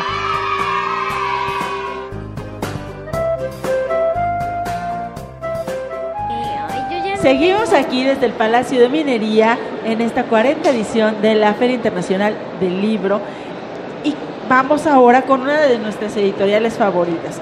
Picarona es una, editorial que busca forjar nuevos lectores y llenar un espacio maravilloso, imaginativo y nuevo en su universo infantil. Ya se encuentra con nosotros Alberto Berber para platicarnos sobre las novedades editoriales que traen a la FIL. Bienvenido. Hola, muchas Hola, gracias por invitarme Alberto, de nuevo. ¿Podrías comenzar platicándonos qué es una editorial? Pues una editorial es una empresa, eh, eh, más primeramente, pero que se enfoca a eh, sacar material, eh, libros principalmente. Eh, Picarona está enfocado a, a- a libros infantiles y juveniles, pero eh, tiene una visión muy, muy especial. Todas las editoriales, digamos, tienen, tienen una línea. es decir, una tendencia y Picarona lo que hace es fomentar valores en los pequeños principalmente y gestionar emociones, que ya habíamos hablado de eso. Sí, gestionar emociones, que es una de mis partes favoritas. ¿Por qué es importante que los niños lean? Uy, eh, es, es importante que nosotros eh, ejercitemos nuestra imaginación. Cuando un niño desarrolla su imaginación puede hacer cualquier cosa. Recuerdan que en el programa pasado teníamos un libro de, de- de imaginación. Entonces, eso, eso es lo principal. Si un niño... El de eh, si yo fuera. y si yo fuera, exactamente, Silvia. Eh, si, si nosotros logramos que el niño eh, despliegue toda su imaginación, puede hacer lo que él quiera. Imaginarse lo que él quiera. ¿Y cuáles son sus novedades? Uy, eh, tenemos muchas novedades, pero aquí solo les traemos cinco, que son nuestras favoritas. Cuéntanos, cuéntanos. Sí, eh, bueno, vamos a empezar con este libro, Repicorcholis, eh, que es de un cuellicorto y un cuellilargo, o sea, un ganso y un pato, y eh, el cuellicorto le tiene miedo al agua. Entonces, eh, el otro, que es mayor que él y que se vuelve después su amigo, eh, le, le ayuda a quitarse ese miedo al agua. Le enseña que no tiene nada que temer y al final el pato pequeño ya no se quiere salir del agua. Ah, Creo que a todos nos ha pasado eso Exacto, es lo que te iba a decir, como a muchos nos sucede. Sí, ese es uno. Eh, este es para los más pequeños, izquierda y derecha, porque a veces no sabemos distinguir de la izquierda y la derecha. Bueno, yo que soy un adulto no sé distinguir a veces de la Yo izquierda y tampoco, la no derecha. te- yo tampoco. Entonces, al final trae unas, unas pequeñas cintas que nos vamos a poner en, en la mano para distinguir cuál es la izquierda y cuál es la derecha, porque es muy importante.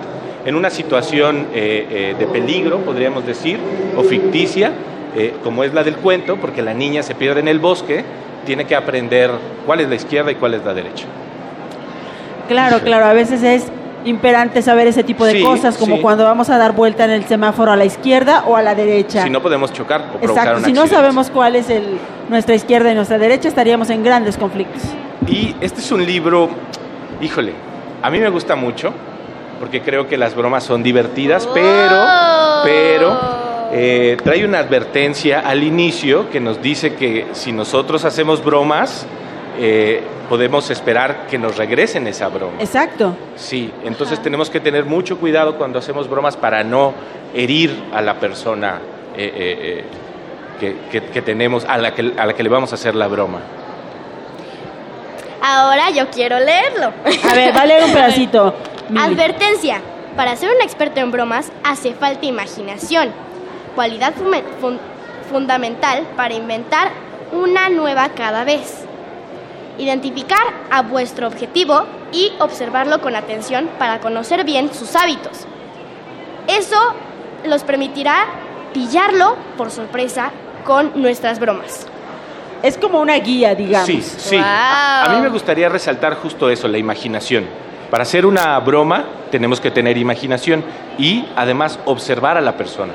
Creo que esas son dos cualidades eh, importantes que desarrolla la lectura. Nos desarrolla la, imaginación y yo creo que después de leer un libro ya vemos diferentes las cosas, observamos a las personas de forma diferente, ¿no? Entonces, aquí está este libro de las bromas. Y este libro eh, a mí me gusta mucho, es, es una historia eh, muy tierna, El vuelo de Sara, eh, que habla sobre el holocausto. El 29 de enero es el Día Internacional donde se conmemoran a las víctimas del holocausto y esta Ay, sí. es eh, la historia contada desde un petirrojo. Un pájaro eh, le toca observar la llegada de un tren a, a- a- a Auschwitz. Entonces, es, es una historia fuerte, pero que nos tiene que recordar que esto existió, para que no lo olvidemos. Para no repetirlo. Para no repetirlo, sí. Que eso es algo que también me encanta de, de Picarona, porque vamos de un libro de bromas donde promueve la imaginación y ser un poquito traviesos, a algo tan serio y tan vigente y que tenemos justamente que no olvidar, que es esta historia que nos la cuenta a través del vuelo de Sara. Sí, eso es lo, eso es lo padre de Picarona. Porque como les había contado en programas anteriores, eh, estos libros eh, son de distintas editoriales alrededor del mundo. Por ejemplo, este es italiano, eh, este también es italiano, este es ruso y este es de Alemania. Entonces podemos tener una gran cantidad de libros de diferentes puntos del mundo. ¿no? Y este, este también a mí me encanta porque todos de pequeños tuvimos un peluche que amábamos, que era nuestro mejor amigo, que cuando apagaban la luz y teníamos miedo lo abrazábamos. Y eh, es la historia de, de un oso botones que está en busca del niño al cual está destinado a ayudar. Ah, qué bonito. Ay, qué bonito. Sí, sí. Qué padre. Y, y bueno, es, es importante eh, fomentar la amistad entre los niños. Es importante fomentar. ¿Y ese que traes ahí? Este, este me lo traje porque es una reimpresión que nos llegó. Eh, es un libro maravilloso. Eh, este quedó en la Conalitec del año pasado. Entonces, por ahí en las salas de lectura pueden encontrar este libro. Pero nosotros ya lo traemos aquí en el stand. Y eh, El niño y la bestia es la historia de una mamá que cuando se separa de su papá, sí, sí. se vuelve una bestia. ¡Au! ¿Cómo Sí, fue? sí, es un proceso que a veces le toca a los niños. Cuando los papás se separan, el papá Sí. se vuelve un ogro y la mamá también. Entonces, el niño está a un lado de, de- de su mamá, ayudándola hasta que se convierte otra vez en una mamá y vuelve a sentir. Ay, qué cosa más bonita. Sí, bueno, sí.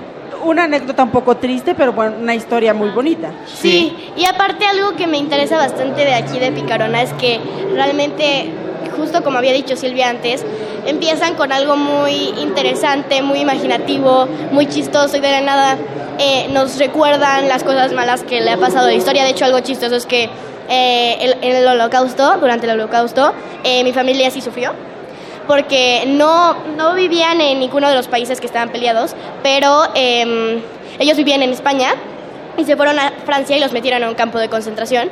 Entonces ahí tiene toda una historia mi familia y sí me lo recuerda, pero luego entramos con mi amigo, mi amigo Botones y el niño y la bestia, entonces Sí.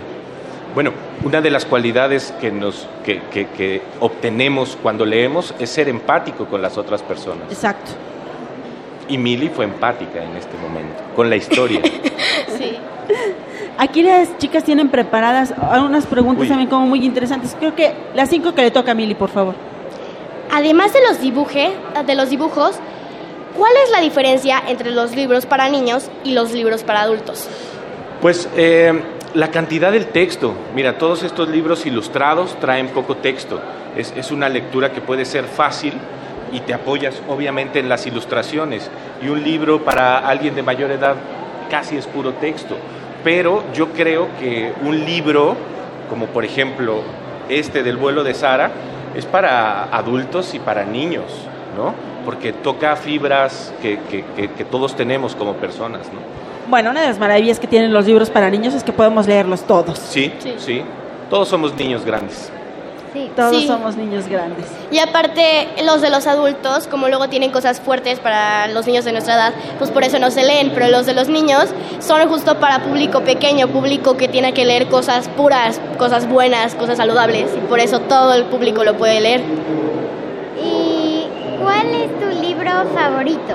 Uy, tengo muchos libros favoritos, pero eh, de Picarona mis libros favoritos es Pájaros en la cabeza. Ah, está que aquí, aquí ya lo leyeron. Y eh, fíjate que yo co- como, como lector me gusta mucho eh, Frankenstein.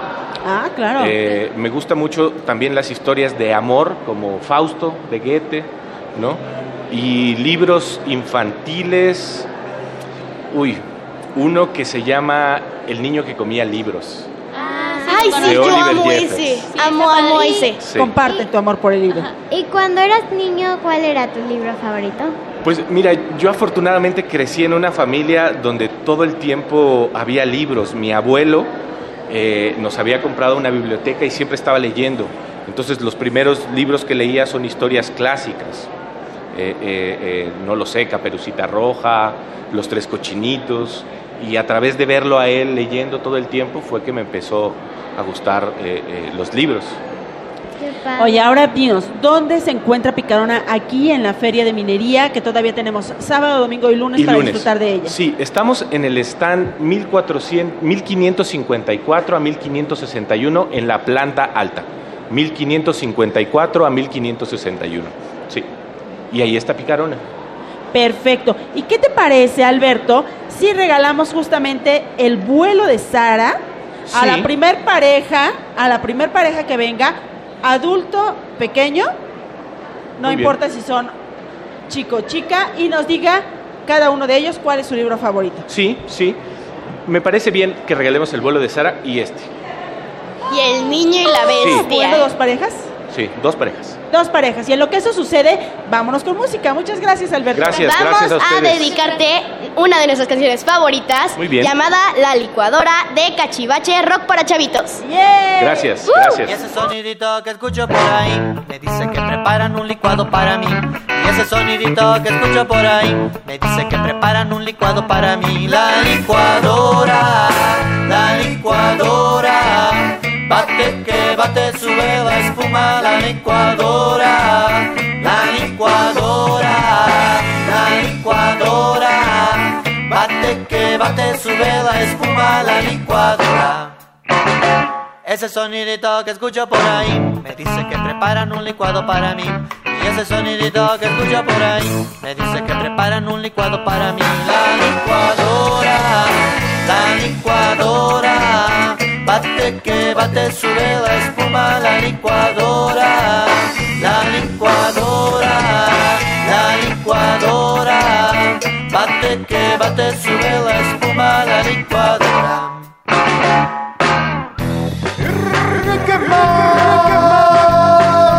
Mano derecha, mano izquierda, con la que quieras, ponle canela a la licuadora. Mano derecha, mano izquierda, con la que quieras, ponle canela a la licuadora. Mano derecha, mano izquierda, con la que quieras, ponle canela a la licuadora.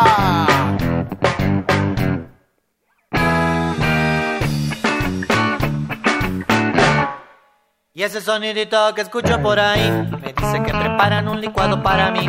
Ese sonidito que escucho por ahí me dice que preparan un licuado para mí. La licuadora, la licuadora.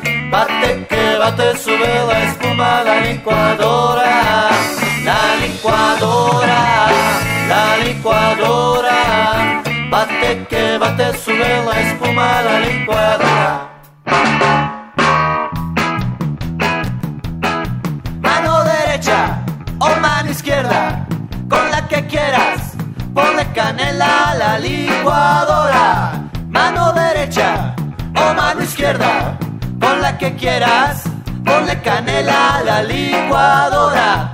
Mano derecha o mano izquierda, con la que quieras, ponle canela a la licuadora.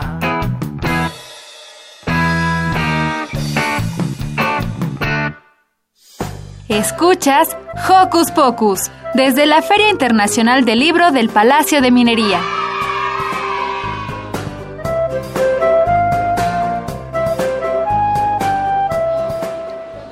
Y nosotros seguimos recorriendo la Feria Internacional del Libro del Palacio de Minería y nos encontramos ahora con una persona de una editorial. Eh, tenemos el gusto con... Montserrat Jacome, ¿Y en qué editorial estás? Santillana. Eh, las niñas tienen algunas ideas porque vieron que había muchos libros para niños. Eh, Mili. ¿Nos podrías decir qué, qué hay en la editorial? Eh, cuentos, fantasía, un poco de suspenso, para todas las edades. Y, oye, ¿y nos podrías también decir de qué tratan algunos libros? ¿Cuáles libros nos recomiendas de tu editorial? La niña que se bebió la luna, que es fantasía, eh, polvo de estrella, que habla de procesos chicos, mm, la historia interminable. Bueno, y eh, en- sé, sé que en tu editorial hay una sección para niños. Cuéntanos.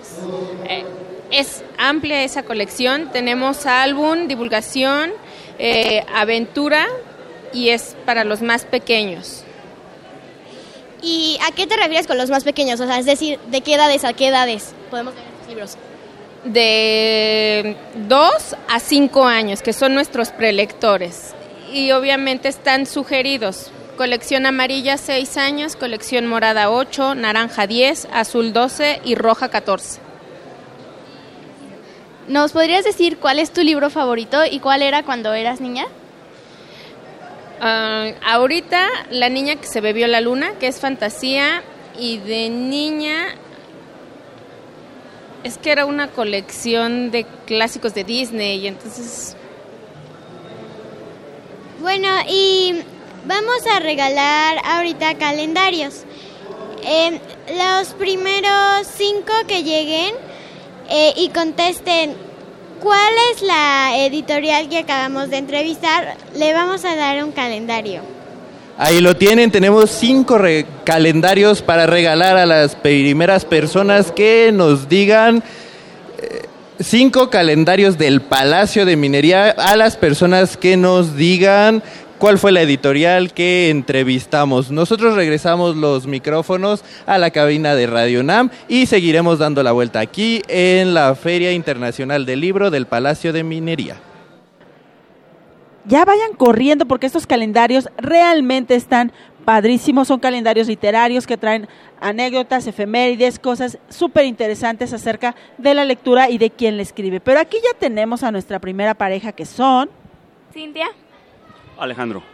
Cintia y Alejandro, papá e hija, nos van a decir cuál es su libro favorito. Eh, bajo la misma estrella. De John Green. Muy bien, y aquí Alejandro, El arte de la felicidad del Dalai Lama. El arte de la felicidad del Dalai Lama. Y aquí Normita le va a entregar justo el libro que se ganaron, que se llama El niño y la bestia de Editorial Picarona, que nos dejaron nuestros amigos. Muchísimas gracias, Cintia. Gracias, Alejandro. Y mientras ellos disfrutan su libro, nosotros los invitamos a escuchar la nota del libro favorito de Luciana.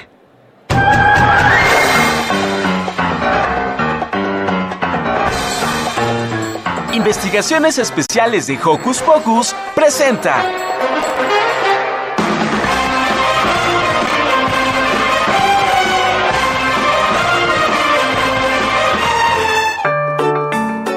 Hola amigos de Hocus Pocus.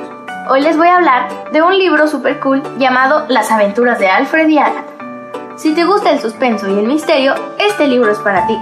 Alfred Hitchcock y Agatha Christie son de los mejores escritores de suspenso del mundo y este libro nos muestra qué aventuras hubieran tenido si se hubieran conocido de niños.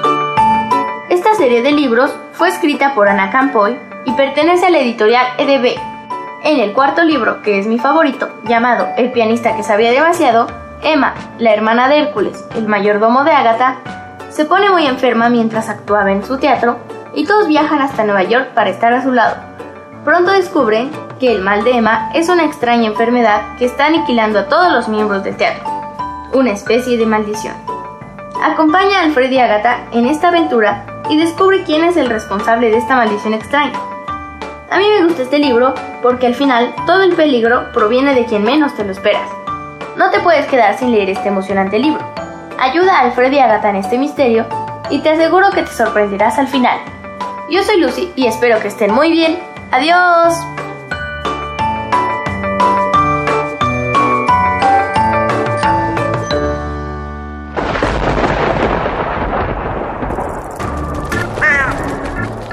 Chispas, rayos y centellas. Estás en Hocus Pocus.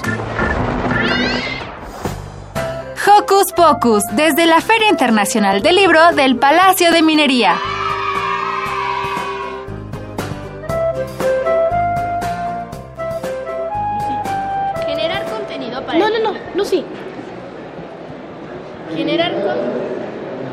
Contenido para el público infantil y juvenil es un reto. Sin embargo, como nos gustan los retos, dentro de las actividades de la Feria Internacional del Palacio de Minería, se realizará una mesa sobre la literatura infantil y juvenil titula- titulada ¿Por qué escribir para niños y jóvenes? Y para platicarnos sobre lo que podemos esperar en esta mesa, se encuentra con nosotros Norma Muñoz Ledo. Bienvenida. Bienvenida. Hola, buenos días. ¿Por qué decidiste escribir para niños? Pues mira, fue una decisión bastante natural. Desde que era probablemente más chica que ustedes, empecé a hacer mis primeros cuentos. Cuando apenas supe leer y escribir, empecé a hacer mis primeros cuentos. Entonces fue algo muy natural. Cuando ya iba más o menos en prepa, decidí que iba a escribir. Y cuando empecé a hacerlo, me di cuenta de que mi público era un público de niños y jóvenes. ¿Y qué es lo más difícil de escribir para niños? Pues mira, yo creo que eh, hay muchos retos, pero uno de los retos es no copiarse a uno mismo, sino que tratar siempre de hacer cosas nuevas con respecto a lo que ya hiciste y con respecto también a lo que existe. Y otro reto importante es el reto del lenguaje, o sea, lograr un lenguaje con el cual eh, puedas acercarte realmente a, pues a los niños y jóvenes, porque son, es un público bastante exigente y cuando algo es falsito, luego, luego se dan cuenta. ¿Por qué casi no hay libros para niños que no tengan dibujos? Pues de hecho hay muchos libros para niños que no tienen dibujos, más bien depende de la edad para la que estén escritos. Los libros para niños pequeños casi siempre son muy ilustrados porque obviamente tienen una capacidad lectora menor porque están aprendiendo, pero los libros para jóvenes y para adolescentes eh, normalmente no tienen ningún dibujo o tienen por ahí alguna viñetita, depende más que nada de la edad del lector.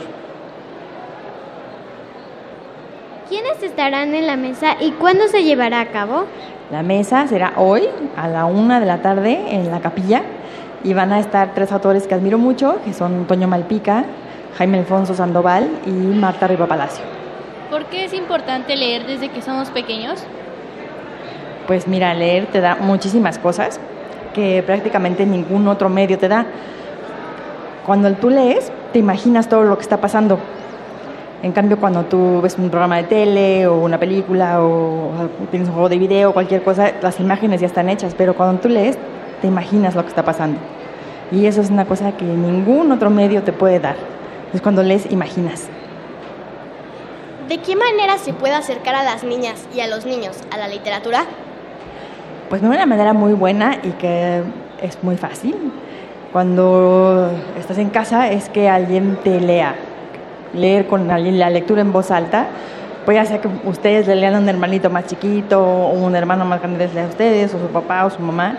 La lectura en voz alta es una manera muy fácil y muy accesible para acercar a los niños a la lectura y también obviamente tener libros en casa, porque si no hay, o en la escuela, si no hay libros, ¿cómo te vas a acercar a ellos? Es importante que haya libros. Si no hay libros no nos podemos acercar a ellos y si no hay escritores para niños tampoco podríamos tener libros. Cuéntanos un poco más acerca de por qué escribir para niños y jóvenes. ¿Qué vamos a esperar? ¿Qué vamos a esperar? Danos un adelanto así chiquito, chiquito. Pues mira, yo creo que al escribir para niños y jóvenes te esfuerzas por encontrar temas siempre interesantes y que puedan despertar como mucha curiosidad en, en ellos. Y eso es un trabajo constante de todos los autores, estar buscando temas, porque cada quien trae sus temas y cada quien trae sus intereses, pero dentro de eso, como que abrir todo ese abanico de curiosidades que uno mismo tiene y compartirlas con los niños y los jóvenes. Y también compartir como la experiencia, finalmente la experiencia de ser humano, ¿no? de ser una persona que está creciendo en pues en este mundo tan complejo, ¿no? Y eso es también lo que aparece siempre en las novelas y en los cuentos, ¿no? Cómo es crecer en este, en este lugar, en este momento, y es lo que compartimos los autores con los niños. ¿Y nos podrías decir de dónde surgió tu amor por los libros? De mi familia. Era una familia en donde había libros y se contaban historias. Era una familia muy contadora de historias. Eh, sobre todo la familia de mi mamá había mucho la costumbre de la sobremesa, que ya casi no existe que pues es que porque te quedas andamos platicando, corriendo. porque andamos corriendo y porque también porque andamos con los celulares. Claro. Yo veo ahora en, en las comidas familiares donde hay niños y jóvenes, después de comer, sacan los celulares. Entonces ya se, se acaba la comunicación y pues en ese tiempo, cuando los dinosaurios, ¿verdad? Todavía no había celulares, entonces te quedabas platicando y te quedabas platicando en las pláticas de los adultos. Entonces te contan, de hecho, uno de mis primeros libros, El gran mago Sirasfi, surgió de una plática de sobremesa con mi abuela y mis tías. ¿Y cuál es tu libro favorito actual y cuál era cuando eras niña? Pues mira, eh, ah, ya ahorita a la edad que tengo, el libro favorito, el libro al que regreso muchas veces es El Señor de los Anillos, que lo leí cuando era pues, adolescente, pero es un libro al que he regresado varias veces en mi vida. Y cuando era niña, cuando era niña me encantaban todos los libros que tuvieran historias mitológicas. Mm, Me gustaba, ¿sabes qué? Mucho un libro de Andersen, que no es un autor para niños mitológico, y es, no, sí, es, una, es el Sí, inicio. sí, claro. Él es un autor para niños, lo que no es es mitológico, ¿cierto? Ajá, no es mitológico, pero es un autor para niños muy importante que él eh, fue tan importante que empezó un género que se llamó el cuento de hadas literario, o sea, eran inventados por él. Pero los cuentos de Andersen que se conocen eh, normalmente están bastante purificados porque no eran Sí, nada son un fácil. poco más rudos, ¿no? Son bastante más ruditos, pero a mí me gustaban, mientras más ruditos, más me gustaban. Entonces, por eso, porque las historias él sí, aunque no era un autor de mitología, sí se basaba mucho algunas de sus historias en la mitología nórdica, de los dioses nórdicos. Ustedes han de, han de escuchar por ahí que existe Thor. Pero no es el Thor de los Avengers, es otro Thor. Entonces, esas historias me gustan mucho y la lectura de Andersen me acompañó bastante tiempo. ¿Y tú eras alguno de esos personajes? ¿Yo soy? Eras, es decir, te identificabas con alguno de esos personajes y decías, yo quería ser tal o cual. sí, varios.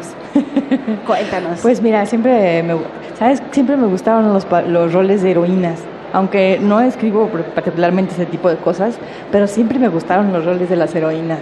Y en particular, eh, Andersen tiene una historia que se llama La hija del rey del Marjal, en donde aparece una valquiria. A mí me parecía maravilloso el personaje. ¿Y qué, qué era? Cuéntanos. es decir, ¿te parecía maravillosa el personaje y tú decías, yo quiero ir montada en esto o yo quiero hacer? ¿Qué hacía ese personaje? Pues era una heroína es un personaje que salva el momento, ¿no? Normalmente eso es lo que hacen los héroes y las heroínas, sí, el momento, pues, la, tensión que se presenta en una historia, pero sobre todo un héroe o una heroína surgen cuando es una historia épica, ¿no? No una historia tan cotidiana como pueden ser otras, ¿no? Pero cuando hay una historia épica, los héroes y las heroínas son los que salvan, pues a todos, ¿no? Y eso yo creo que cuando eres niño puede ser bastante atractivo, niña, ¿no? ¿Qué heroína te gustaría ser, Norma? bueno, inventada igual, la mitad de mi vida quise ser la princesa Lea y la otra mitad de mi vida quise ser Galadriel del Señor de los Anillos. ¡Wow! y me gustan esos bichos. Oye, platícanos nuevamente en dónde se presentan, quiénes van a estar y por qué es importante que los niños y los adultos vayamos a esta mesa titulada ¿Por qué escribir para niños y jóvenes? va a ser en la capilla a la una de la tarde y van a estar eh, pues autores que nos hemos dedicado ya por muchos años a la literatura infantil y juvenil, que son Toño Malpica, Jaime Alfonso Sandoval y Marta Riva Palacio, bueno, y yo. Entonces, eh, pues es interesante escucharnos cuáles son nuestras fuentes de inspiración, por qué nos gusta hacer esto, porque finalmente es un trabajo particular me, he encontrado con que la gente se sorprende un poco de que uno a veces se dedique a escribir y luego escribir para niños es algo como muy específico, pero es muy gratificante y yo creo que hay un lugar en donde pues los escritores para niños seguimos siendo siempre niños y niñas o tenemos la juventud como cerca del corazón. Y nada más te quiero preguntar, este, ¿de dónde surgió la mesa? ¿De dónde surgió la mesa? Sí. La mesa se le ocurrió a la editorial Fondo de Cultura Económica. Ellos fueron los que nos convocaron a estar presentes hoy, porque los cuatro tenemos libros publicados con ellos. Y nosotros si queremos buscar alguno de los libros de Norma Muñoz Ledo, perdón, ¿dónde los encontramos aquí en esta 40 edición de la Feria Internacional del Libro del Palacio de Minería? Pues mira, tengo, el, además de Peligro de Suerte, que está con el Fondo de Cultura Económica, también está Polvo de Estrellas, un libro muy, muy querido, que está con lo que leo de Santillana. Y pues tengo libros también Matemágicas con la editorial Norma. Eh, no sé cuántas de esas editoriales estén aquí, Supernaturalia, que es un libro que quiero mucho, y está también con lo que leo de Santillana. En fin, tengo pues con varias editoriales, también con Castillo, los cuentos de la Casa del Árbol, la Castillo Macmillan. Pues les da perfectamente tiempo de venir, de ir a alguna de esas editoriales, comprar uno de los libros de Norma Muñoz Ledo, irle a escuchar a esta mesa por qué escribir para niños y jóvenes, tomarse una foto con ella y que les autografíe el libro. ¿A ti te gustaba que te firmaran tus libros de pequeña? Es que fíjate que cuando yo era chica esa costumbre no existía. En realidad las primeras ferias del libro infantil fueron en el, en el Auditorio Nacional, ahí eran en la parte de afuera y no había, en realidad no había autores para niños y jóvenes mexicanos, apenas se empezaba a escribir para niños y jóvenes aquí en el país, entonces la cercanía con los autores no existía, comprabas los libros pero no, no sabías nunca quién era el autor. Ay, pero ahora somos afortunados y ustedes lo serán si quieren conocer a Norma Muñoz Ledo, que estará en un ratito en esta mesa. Norma, muchísimas gracias. De nada, gracias. a ustedes. Y nos quedamos con una rolita titulada Mora Zarzamora de Arley G.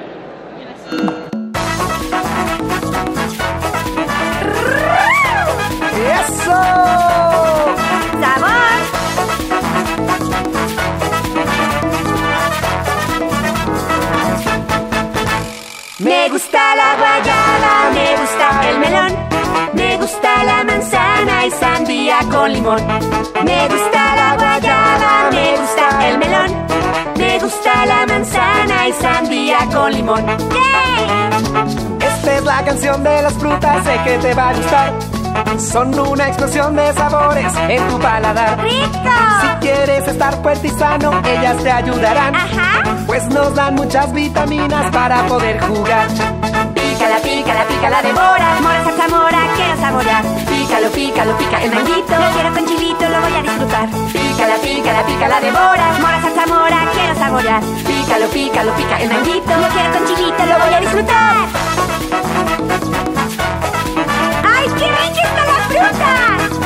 ¡Deliciosa!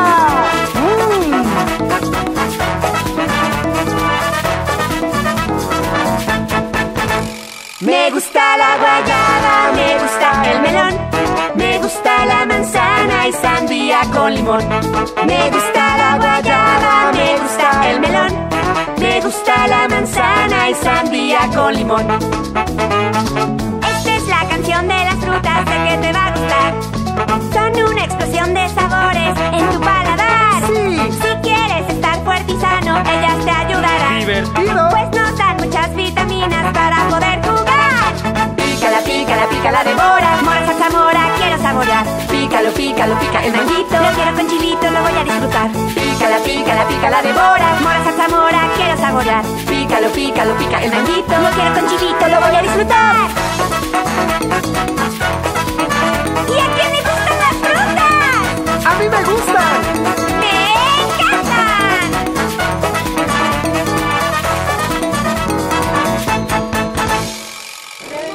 Y estamos aquí en la Feria Internacional del Libro del Palacio de Minería. Estamos terminando nuestro programa y antes de que empecemos a correr, queremos darle las gracias a toda la gente que ha hecho posible esta transmisión, como a nuestros operadores Miguel Ángel Mendoza, Francisco Mejía, nuestro operador en cabina Andrés Ramírez, en transmisiones a José Gutiérrez, a Ricardo Colín, a Cómputo y Sistemas, en Cómputo y Sistemas Fernando Ramírez, a nuestra queridísima jefa de producción Maripaz Jenner, que se levantó muy temprano para venir a coordinar todo esto y apoyarnos. A, la, a Carmen Sumaya en la coordinación de invitados y en la asistencia de producción a Sharani Ballesteros, Frida Tobar, Emanuel Ávila, por supuesto a nuestra productora Ivonne Gallardo y agradecemos especialmente a la Dirección General de Comunicación Social de la UNAM por invitarnos a esta transmisión y por supuesto a Isela Alvarado e Iván Moreno que aquí están como siempre apoyándonos. Muchas, muchas gracias a todos. Y ahora sí, chicas, ¿cómo se sintieron? Cuéntenos, ¿quién Pues, quiere empezar? Muy bien, bien. Lu. Sí, me, me sentí bien, me gustó entrevistar a las personas y así. Pues me encantaron muchos libros de los que venían a recomendármelos. Y pues me sentí bien. Yo la verdad eh, me sentí súper bien. Ay, cómo Eh, no, con esa invitación del licenciado ay, sí, cualquiera se sé, sentiría uh. bien. me sentí la verdad súper bien, eh, pero no solo por eso, obviamente, sino porque la feria ha estado muy positiva, muchas personas han venido, nos han saludado, muchas, per- ah, muchas personas han venido a, a ver los libros, a competir por conseguirlos y la verdad la pasé yo muy bien. Pues yo también me la pasé muy bien, Lu. Ah, también estoy muy sorprendida porque el libro de que le pones el celular me sorprendió mucho. Ah, el de la realidad aumentada. Ajá, ese. Hemos aprendido tantas cosas en esta emisión. Pues muchísimas gracias. Yo soy Silvia Cruz. Me despido de ustedes con un sonoro beso y nos escuchamos desde nuestra habitual cabina en Radio UNAM, Adolfo Prieto número 133, Colonia del Valle, la próxima semana que vamos a conmemorar el Día Internacional de la Mujer. Les tenemos preparadas unas cosas bien bonitas, así es que no se pierdan nuestra transmisión de la siguiente semana. Adiós. Adiós. Radio UNAM presentó el espacio donde las niñas y los niños usan la magia de su imaginación.